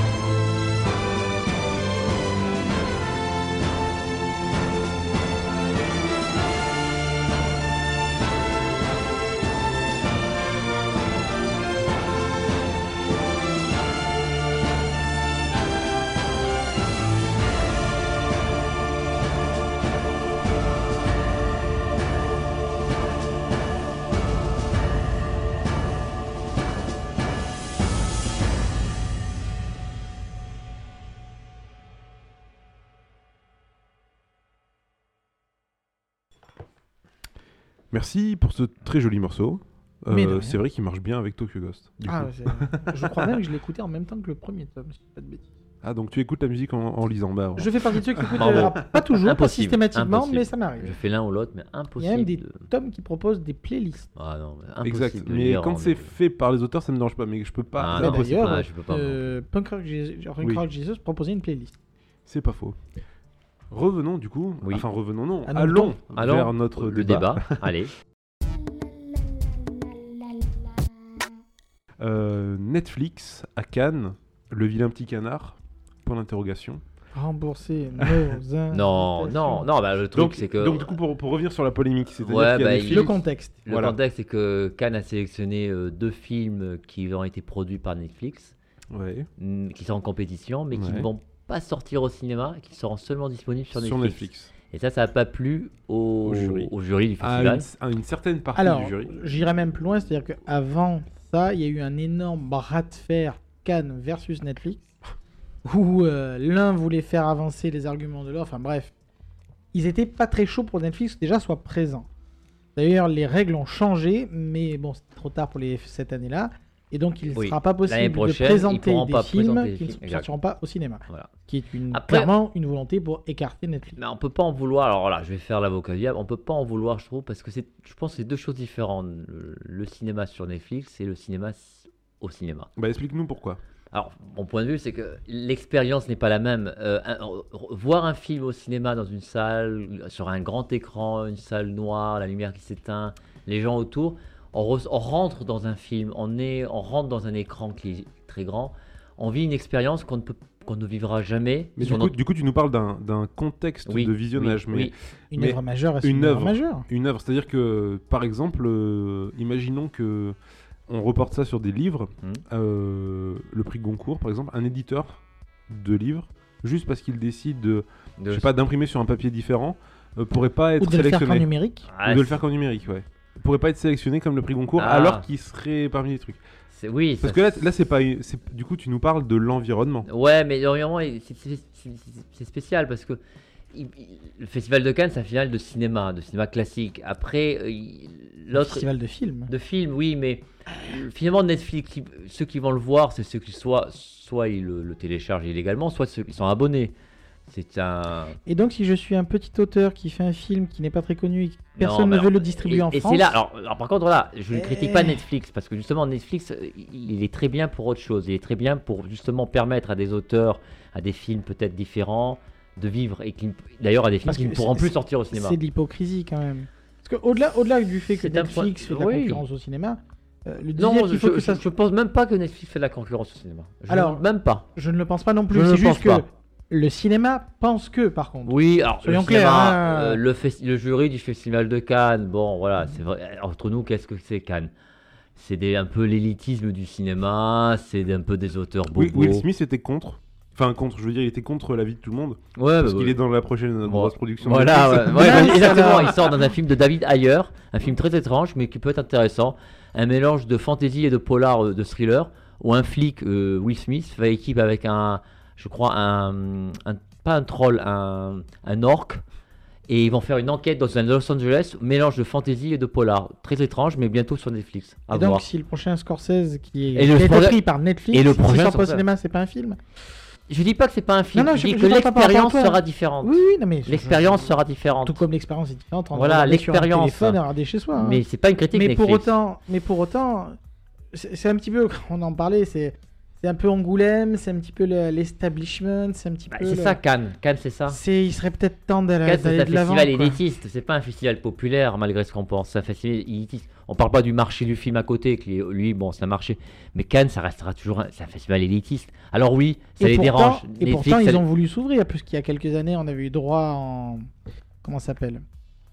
Euh, Pulp Fiction, etc. euh, Tarantino. Tarantino. Tarantino, oui, à On peut Tarantino. pas dire que c'était Oh. pas pour, c'était pas grand public en l'occurrence. Non, bien sûr, mais c'est euh, ça, ça peut pour euh, pour faire de, de- Oui, oui, bah de comme la on hype, hein, c'est pour souvent, essayer de montrer qu'on est quand même jeune et moderne. Regardez, hein. voilà. Mais Donc Ca- toi, ton point de vue, c'est que Cannes a plutôt raison de vouloir les mettre de côté parce Alors- que c'est pas du, enfin, c'est pas du raison, cinéma, en fait. raison, oui et non. Alors, c'est compliqué. Oui, ils ont raison dans le sens où c'est du cinéma classique et on doit, enfin, l'expérience du cinéma est différente. Mais néanmoins, euh, Netflix est une alternative très intéressante qui permet de, de- de- de- de- à beaucoup de producteurs, de réalisateurs de faire des films différents qui ne sortiront, de façon, qui ne sortent pas au cinéma, qui ne sortiraient pas.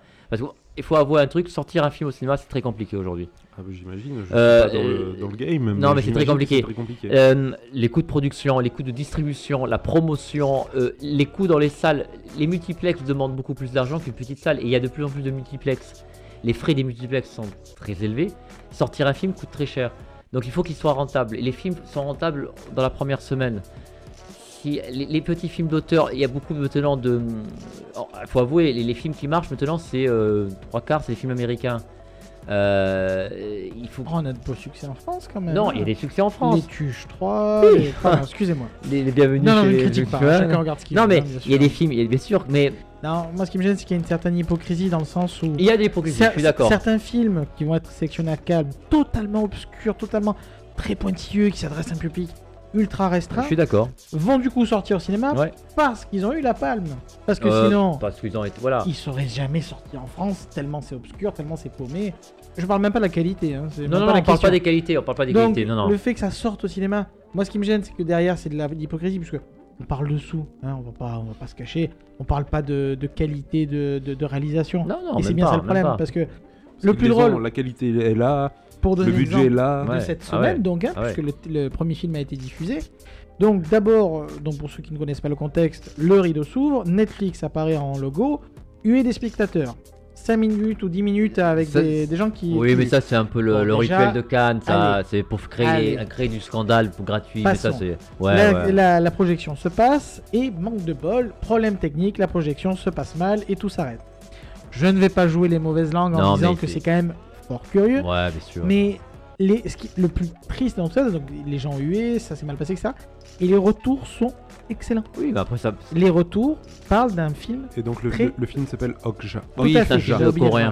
Ouais, Corée du Sud. Et là, on met le doigt sur le fait que la question n'est pas en fait tout simplement est-ce que c'est un bon film? Ouais, Est-ce qu'il est bien réalisé? mais- est... Après, Cannes, c'est tout un spectacle. Hein. Il faut pas prendre Cannes pour un exemple. Est-ce que pour autant il faudrait pas commencer à bouger un petit peu tout ça? Comme je disais, c'est un petit peu comme Angoulême, c'est un petit peu comme la télé qui parle de jeux vidéo. Après, on peut pas en vouloir. tous ces vieux médias- Oui, mais le cinéma traditionnel a un peu peur. Parce qu'il faut avouer, Oui, mais les gens. les- c'est une chance. Si on démocrate.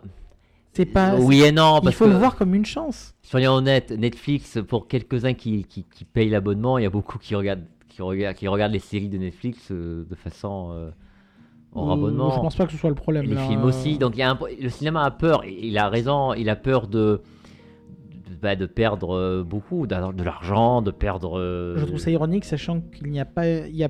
Aujourd'hui, les fréquentations de cinéma n'ont jamais été aussi fortes. C'est vrai, c'est vrai. C'est vrai Je que dire, le, le cinéma explose, marche hein. très bien à cause des Et on est quand même à cause des à des abonnements. prix délirants quand même. Les prix sont excessifs, ouais. euh, prix je rappelle aussi. Euh, Quand on arrive au prix du Il DVD, y a toujours eu la peur. Il y a toujours eu la peur d'un ancien système contre un Ah nouveau. ben, il J'ai l'impression d'avoir l'histoire Il qui se il y a répète. toujours eu la peur de, du, du- du vieux cinéma. Voilà, on a la peur du L'industrie du disque, la télévision. Bon, a à chaque fois, Il y a des- une belle revanche, le vinyle n'a jamais aussi bien marché.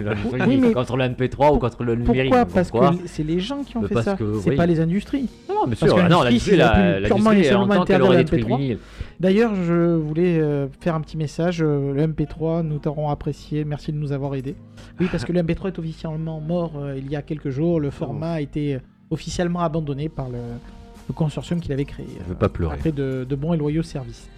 et, et donc, c'est- Non, mais pour moi, l'histoire de Netflix versus oui. le cinéma, entre guillemets, parce qu'encore une fois, Non, mais parce Netflix n'est pas contre le cinéma. Non, C'est- il voilà, pas contre. Mais Le Cannes a peur. Ce vieux Roland du, le- le- du- je suis du d'accord. 19e siècle qui veut pas accepter que les choses changent. Et au lieu de, au lieu d'essayer de travailler avec, d'accompagner, d'essayer de trouver un juste Ouais. milieu, eh bien non. C'est le blocage instantané. Il faut tout bloquer, il faut les empêcher. Et ça a été pareil. Déjà, rien que le streaming légal et le streaming, euh, le streaming global, le streaming payant à l'unité, c'était déjà un débat. Parce que derrière, c'est la, la- la chronologie des médias qui a encore mis en Alors là, il y a un problème de chronologie média aussi. Ça, On en est France, encore- on a encore ce Je problème. rappelle ouais. quand même que Netflix est donc un. Il faut qu'il attende des, faut- des mois et des mois pour pouvoir des diffuser- années. Ouais, pour parce que, diffuser un en fait, film. ouais. Netflix, contrairement à de la VOD euh, unitaire, donc vous prenez à l'unité, est considéré comme un euh, VOD streaming global.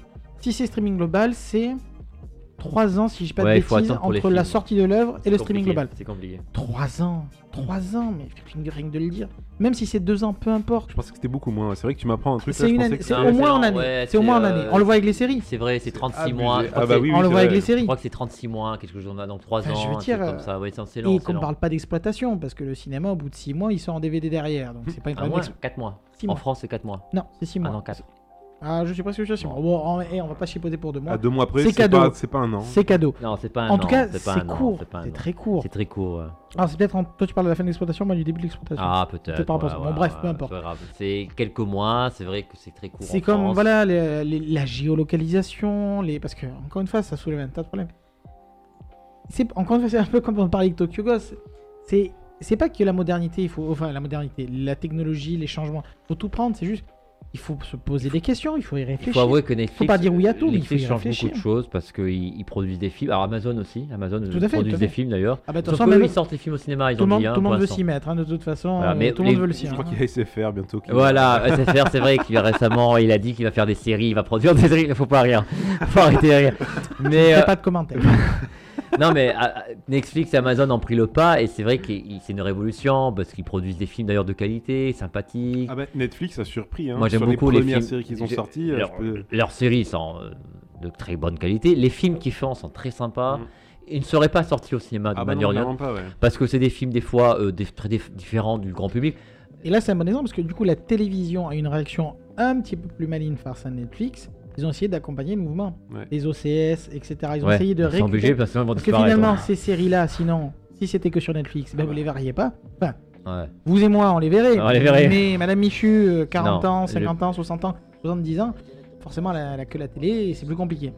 Donc, la télévision, sur ce point-là, essaye un peu plus d'accompagner. Oui, bah, plutôt que de Sinon, bloquer. disparaissent. La télé, elle, si elle fait pas ça, elle, me- elle meurt. Voilà, hein. il- il- Ah bah déjà Le qu'elle internet déjà qu'elle- l'emmerde. déjà que le fameux catch-up, etc., euh, comme les jeux vidéo, les- l'e-sport qui arrive sur TF1, etc. le cinéma, j'avais oublié ça le aussi. cinéma, Eh oui. le cinéma, c'est un vieux lobby. Le cinéma, c'est un, un vieux, une vieille personne.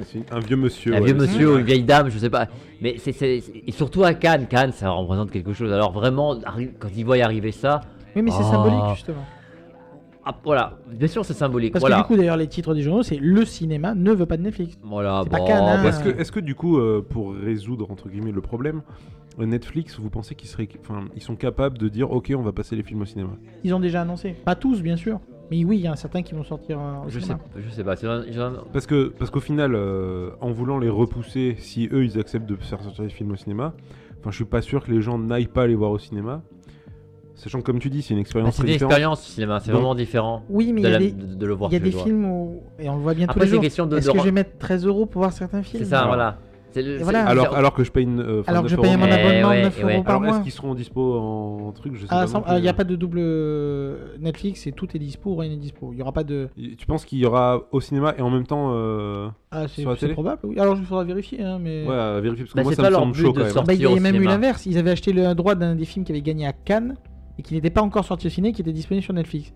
C'est arrivé l'année dernière. Je me souviens plus le nom du film. Le Ah, but donc- de- Donc c'est pas les premiers soucis qu'ils ont avec. Ah bah, Non. Hein, le c'est- but de n'est Netflix, pas c'est pas de sortir au cinéma. Amazon, bon, lui, il produit, pour l'instant, il sort des c'est films. pas dans leur business Ah, plan. Netflix, c'était pas Là, dans leur Ils truc. font des compromis. C'est comme d'avoir des séries dans chaque pays où ils sont. Sauf qu'ils produisent des Ils ont- films. ils ont Cannes a sélectionné des films, sauf que voilà, au dernier moment, Netflix a fait Ah, mais nous, on, les, on est pas. Alors, on compte non, pas les sortir. Pour moi, c'est pas ce sens-là. C'est pensé euh, dès le départ, ils étaient en discussion, Cannes, bras de fer. On compte pas les sortir, nous, hein. Cannes a voulu couper court. Malheureusement, pour changer les règles, c'était un petit peu. Ouais, ils hein. devaient être c'est compliqué au dernier moment de changer la parce que le sélection. problème c'est que si Netflix campe ses positions, Ouais. l'année prochaine ils seront pas à Non, Cannes. ils seront Oui, pas. mais qui campe sur ces positions? Ah non, Cannes ou Netflix? Ça je suis d'accord, Ouais. mais justement, si, enfin, on va dire que je suis du côté de Netflix. Voilà. Mmh. Que je trouve que Cannes c'est des Mmh, emmerdeurs. Non, je plaisante.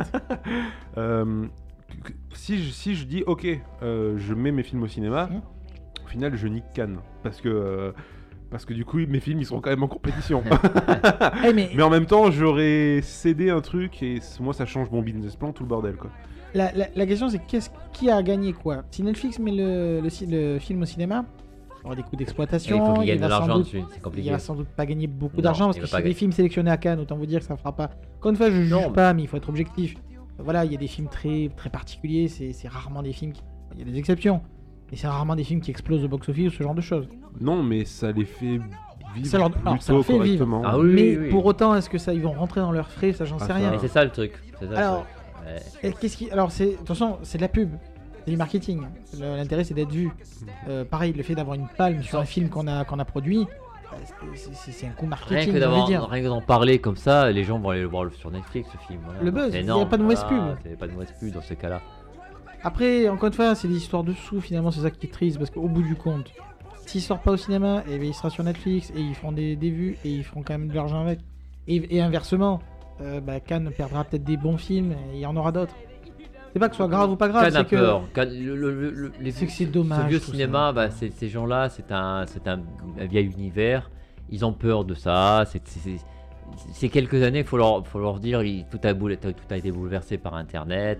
Ils ont peur de beaucoup de choses. Ils ont peur de des films gratuits. Je rappelle quand même qu'il y a films- 4 ans, 5 ans, 6 ans, 7 ans, 8 ans, peu importe, euh, à les écouter, le cinéma était mort dans 2 ans. Ah ouais, mais bon, parce que le euh, piratage, parce que Voilà. si, parce Après, que il y a rien qui meurt parce que les gens qui t'expliquaient qu'un euh, screener tu- allait tuer le film qui est... je- Il n'y a, jamais eu autant de monde, il y a jamais hein. eu autant de monde dans les salles de cinéma, les multiplex fonctionnent très bien. Euh, Après, oui, par contre, quand on met autant d'argent dans une séance de ciné, après, on est exigeant, on, veut- on en veut pour son argent et en, pour du spectacle du coup aussi. Alors il y a un seul, un seul type de film aussi Ouais. au cinéma presque parfois maintenant, c'est des, que du spectacle et il y a des films qui est difficile euh, à sortir. Bah, disons que c'est clair. Alors, c'est comme tu disais, hein, quand tu vas dans un multiplex et que tu payes effectivement 14 euros ta place Ouais. pour aller voir euh, un truc où il n'y a pas de spectacle. Ouais, et sont des des gens qui parlent dans une pièce, tu t'as envie de dire ouais, on se fout des- je regarde sur ma télé quoi. Bah, surtout que ci- le cinéma est en train de se polariser et je parle de peu importe d'où il vient. Bah, Hollywood fait du spectacle, la France fait de la comédie, enfin, on- Ouais, ouais. c'est en train de se caricaturer. Les Coréens, les- les ça Coréens devient font des- des polars bizarres. ça devient des caricatures. Non. Ça devient vraiment des caricatures. Ouais, de tous les côtés, ouais, hein, D'ailleurs, très hein. bon sketch de Can Off de Palma Show Oh mon Dieu. sur ouais. la comédie Oh, française. je vous conseille, le conseille, Ouais. ah, Ouais. je le valide aussi. regardez-le. Le plus triste surtout, c'est que après vous regarderez sur internet et vous verrez que c'est une parodie à peine déguisée d'un vrai film. et c'est là où c'est le drame. J'ai presque envie, de- bah, pour, pour revenir, après j'ai presque envie de dire que Netflix c'est- l'avenir quoi, vraiment l'avenir de, de cinéma ou l'avenir de, de tout. Je pense que ce sera plus hybride que ça, mais il faut, Ça sera l'intégrer. Ça sera encore un nouveau truc. qu'on Oui, je pense, oui. truc. Mais c'est une L'expérience étape. cinéma ne peut pas étape. L'expérience qu'on a au cinéma ne pourra Non, jamais changer pas, parce ouais. que vivre un film au cinéma ça sera jamais. jamais, jamais. Non, mais dire, long, être jamais. mais devant oui. ton ordi- ton ordinateur, voir un film sur un écran, même tu peux pas avoir un écran de 4 mètres chez toi. Pour l'instant. Pour l'instant, non, mais après tu pourras jamais avoir un écran de 2 à 2 haut comme Si un déjà on pouvait la, comme tuer ça. la 3D au cinéma. Oui, ça c'est un autre débat, mais, mais c'est vrai que voilà, l'expérience cinéma c'est magnifique, c'est irremplaçable avec Tiens, les mais gens autour de toi. D'ailleurs, euh, le débat, ça reviendrait à dire. euh, Ouais. On va, enfin, c'est comme si Cannes interdisait les films en 3D euh, de Ouais, sélectionnés. Ouais, voilà, C'est exactement ouais, la même chose, Ouais, voilà, c'est ça. Bon, à Cannes, encore une fois, je les comprends euh, dans, le- dans leur démarche parce qu'ils ont peur, parce qu'ils veulent, ils, privilégient l'expérience du cinéma. Et à partir du principe que Netflix, voilà, qu'un film va diffuser, qui ne sera pas diffusé au cinéma, pour eux, c'est c'est pas, c'est pas dans leur cahier des charges, c'est pas dans leur euh, idée, idée de, base de cinéma. Cannes, c'est une mythologie, c'est c'est le cinéma sur grand écran. On condamne du coup des auteurs à Oui, cause de oui, l'intermédiaire de On- on- diffusion. On, condamne des auteurs qui pourront, qui passent plus au cinéma, donc bien sûr, je suis d'accord. La question n'est peut-être pas juste de savoir si le ça. producteur et le réalisateur ont réalisé un bon film. C'est un autre monde. fait la bon, seule voilà. Il y aura peut-être un, festival à côté, le festival de l'internet, du cinéma internet, de Netflix. Oui, enfin, si c'est pour faire comme il y a eu pendant. Alors, je sais que j'y peut-être encore, mais le festival des. euh, des films tournés avec téléphone, là, Ah, euh, le festival des smartphones, ça existe. C'est- bah, franchement, Ah. j'en ai vu, et ben c'est Ah assez bluffant. C'est C'est intéressant. bluffant, ouais. Mais c'est pour dire- mais après, oui, non, mais après, c'est peut-être. C'est encore de refaire des cercles, de séparer des. Je suis d'accord, c'est dommage, c'est enfin. dommage de séparer des trucs parce qu'il y a de très bons films maintenant faits sur Netflix, sur internet. Euh, des, films, des, films, des, films, des, des- des productions originales très intéressantes. C'est- Pour moi, c'est un petit peu comme une discussion qu'on a eue Mais euh, voilà, un peu il plus y tôt. a- c'est- La question qu'il faudrait se poser, c'est pas plutôt pourquoi ces réalisateurs, ces producteurs Oui, pourquoi Se ils tournent plus... vers- se oui, tournent- se tournent pourquoi vers ils se Netflix tournent vers Netflix? Parce C'est que peut-être pas ça justement, la question eh, ouais. Plutôt Eh oui, parce que les, clair, ouais. les, les- les multiplex ne veulent plus, les producteurs ne veulent plus produire ces films-là. Parce qu'au cinéma, c'est compliqué. Au cinéma, si maintenant, si t'as pas un blockbuster avec des super-héros ou euh, des milliards de dollars ou des trucs comme ça, ben, ça- comédie potache. ou une, com- une comédie à la, et ça sort, ben, les multiplex, ils veulent plus. Tout est lié, hein. euh, et les, les producteurs, et ils sont liés aussi aux, aux distributeurs, et tout le monde est pareil. Et tout le monde dit, ah non, moi je veux ça. Et, Et moi, j'ai qu'un ça, j'ai pas la place pour un petit film de comédie romantique, j'ai pas la place pour un auteur pas connu. Ben On voilà. va assurer quand même les 18 séances de Fast and Furious Et voilà, il faut. euh, Oh, putain. non, mais c'est vrai, après. Je ne juge pas je encore juge- une on, fois. on juge hein. pas les films, hein, mais après c'est ça. Et c'est vrai que ça rapporte plus qu'un petit film qu'on voit sur Netflix, parce que le film finalement qui est, qui est à Cannes, là, le film du coréen, mais voilà, ça, ça, ça- ça peut pas faire des milliards de dollars au cinéma, c'est logique. Mais c'est- Apparemment, je ne critique pas de le film, hein. Ouais, apparemment, il est vraiment coup de cœur. de- Et je Oui, ne mais- critique même pas le film. Encore une fois, comme dit, on de parle même pas on de parle la pas qualité, c'est juste que C'est-à-dire que logiquement, oui, il fera pas euh, 800 millions de dollars au cinéma. entre, s'il est en sandwich entre Wonder Entre Woman, Wonder Woman et, et un autre blockbuster, je sais ou pas les Pirates des Caraïbes, euh, il pourra pas vivre. Alors, C'est encore pas- une fois, c'est pas, les possible. mêmes publics, tout ça, tout ça, mais Mais c'est compliqué de trouver une place entre ces gros films maintenant. Et des gros films, il y en a euh, toutes les semaines maintenant. Euh, Français, d'ailleurs français ou américains d'ailleurs. Il y a des grosses productions françaises. Et c'est et ça l'avenir. C'est pour ça que la- Netflix c'est l'avenir quelque part pour toute une production, pour plein d'auteurs, plein de scénaristes, plein de, de réalisateurs et d'acteurs. c'est pas la panacée pour autant. hein. Mais c'est Il y a peut-être d'autres modèles tout- possibles. hein. Mais Ah, Là, peut-être. Ouais, on- si, si on devait faire une ouverture, ça serait ça. c'est ça. C'est juste Ah que là aujourd'hui, c'est une réalité. c'est un petit peu comme, encore une fois, je fais des parallèles un peu éloignés, mais les Uber, tout ça. La question n'est pas de savoir, c'est est-ce que c'est c'est légal, ça D'abord, un, c'est légal. C'est une réalité. C'est une réalité. Qu'est-ce qu'on fait avec cet état des faits? Non, D'état de fait, on prend en compte. Et qu'est-ce c'est qu'on fait c'est par une rapport bonne à ça réalité. je veux dire, C'est c'est il faut, bien. il faut se poser des questions. Si c'était nul, il y avait des mauvaises Faut pas juste dire non. Voilà. C'est C'était nul, c'était une nul, C'est comme l'industrie du disque. Vous avez vu l'impact Non. Mais non. Oui, non, mais il faut... c'est c'est pas comme ça que ça marche. euh, Faut se poser la question. C'est. Netflix, c'est Amazon, euh, c'est l'avenir. Ils ont de bonnes séries, ils ont une, des idées de production de films. Le dernier Woody Allen va sortir sur, sur Amazon. Mm. C'est un type qui, aujourd'hui. Bon, voilà, Woody Allen, c'est un grand auteur, Ouais, mais il y aurait pas trop de soucis. hein. il n'y aurait pas trop de soucis, mais on peut pas dire qu'aujourd'hui, c'est pas comme il y a 10 ou 20 ans, ou même où c'était vraiment un mec qui pouvait vraiment euh, vendre avec son. fi- Enfin, euh, vendre sur son nom. Aujourd'hui, voilà, Woody Allen pour la nouvelle génération, euh, et tout le monde s'en fout, quoi. et c'est un grand auteur, mais. Non, mais c'est la réalité. Je, je critique pas, moi j'aime beaucoup. Il y a des films Ah, a qui sont très bien. il a un Il style a un style particulier qui années peut pas lui 90, aussi se placer entre deux, gros blockbusters. Dans les... Il faut être la réalité, c'est ça. C'est quasiment toutes les Si, semaines. il peut sortir à Noël, comme d'habitude, pour les comédies romantiques euh, chorales. Ouais, mais c'est compliqué. Ouais, non, mais pas. Comme Voilà, mais c'est compliqué. C'est très compliqué aujourd'hui. À Noël, on a des énormes films qui sortent. Tout le temps, on a quasiment tous les mois des énormes blockbusters qui accaparent le public. Sortir certains films, ben, ils, ont, ils peuvent plus. Ils peuvent plus. Que ça coûte très cher, la distribution, la promotion. Quand on pense qu'une production, un, un gros blockbuster à 200 millions, la, produ- la, la- la promotion, c'est 100 millions de dollars, la moitié du budget. Putain. Le, que le film, énorme, ouais. il fait 300 millions. C'est-à-dire que pour gagner de l'argent, il faut qu'il fasse 500, 600 millions pour rembourser des frais. Après, c'est- énorme, c'est énorme. Et, et tout est pareil. Alors, et la promotion, la distribution, tout ça, c'est très compliqué. Et donc, et donc, ils se sont tournés vers qui? Vers Netflix, vers Amazon, vers l'Internet. Et ça, c'est l'avenir. Et Cannes, il a peur de ça. Et c'est logique. Bah écoute, on verra ça dans quelques années. On hein. verra ça dans quelques années, comment ça va hein. Ah, évoluer. Ça va vite évoluer. Même si l'expérience cinéma, je regarde, les- ne, peut pas, ne peut pas être comparée à l'expérience chez toi devant ton ordi. euh. pas la même concurrence que sur d'autres sujets. Quand on prenait par exemple le bouquin, enfin, à part pour notre génération, et le numérique, c'est pas la même, euh, le même rapport qu'il peut y avoir entre le cinéma et la télévision de chez soi. L'expérience n'est pas la même. Alors qu'entre du numérique et du papier, encore une fois, à part une génération qui a vécu avec du papier, la différence est beaucoup plus ténue. C'est beaucoup plus compliqué d'avoir la, la notion de l'objet. Sur le cinéma, oui, évidemment que c'est pas la même expérience. Je veux dire, j'ai pas besoin de faire un essai. Tout le monde le sait. monde- Ce n'est pas la même non, c'est pas expérience. la même Voir un chez film, soi un grand et écran, au cinéma, bien pareil, entendu. ouais. Ça n'a rien à voir. Non, ça n'a rien à voir. Et ben on va rester sur ces bonnes paroles et aller au cinéma parce que c'est Ouais, allez au cinéma important. quand même. Ouais, allez au cinéma. Et regardez Netflix. On dirait un message d'intérêt général. euh, Allez au cinéma. Non, Aller mais c'est cinéma, bien. c'est important. Allez au cinéma. comme à la fin des dessins animés des années 80, des années 80-90. ne vous droguez pas, les enfants. C'est mal. Eh bien écoutez, merci pour euh, ce débat, merci pour vos Bah, deux merci à chroniques toi, Alex. euh, qui étaient très Merci à comiques vous. du coup. Ouais, totalement comique. Tout à fait. Euh, donc du coup, vous serez maintenant ma team comics. Fois vous viendrez, on sait qu'on va parler en tout cas de papier. On Ouais, se- alors- de papier. On verra la prochaine Attention, fois. on sait attention, on n'est pas à hein. l'abri de surprise. Non, Ah, non, ben, ben, je suis très curieux du coup de la Ouais. prochaine émission. J'espère.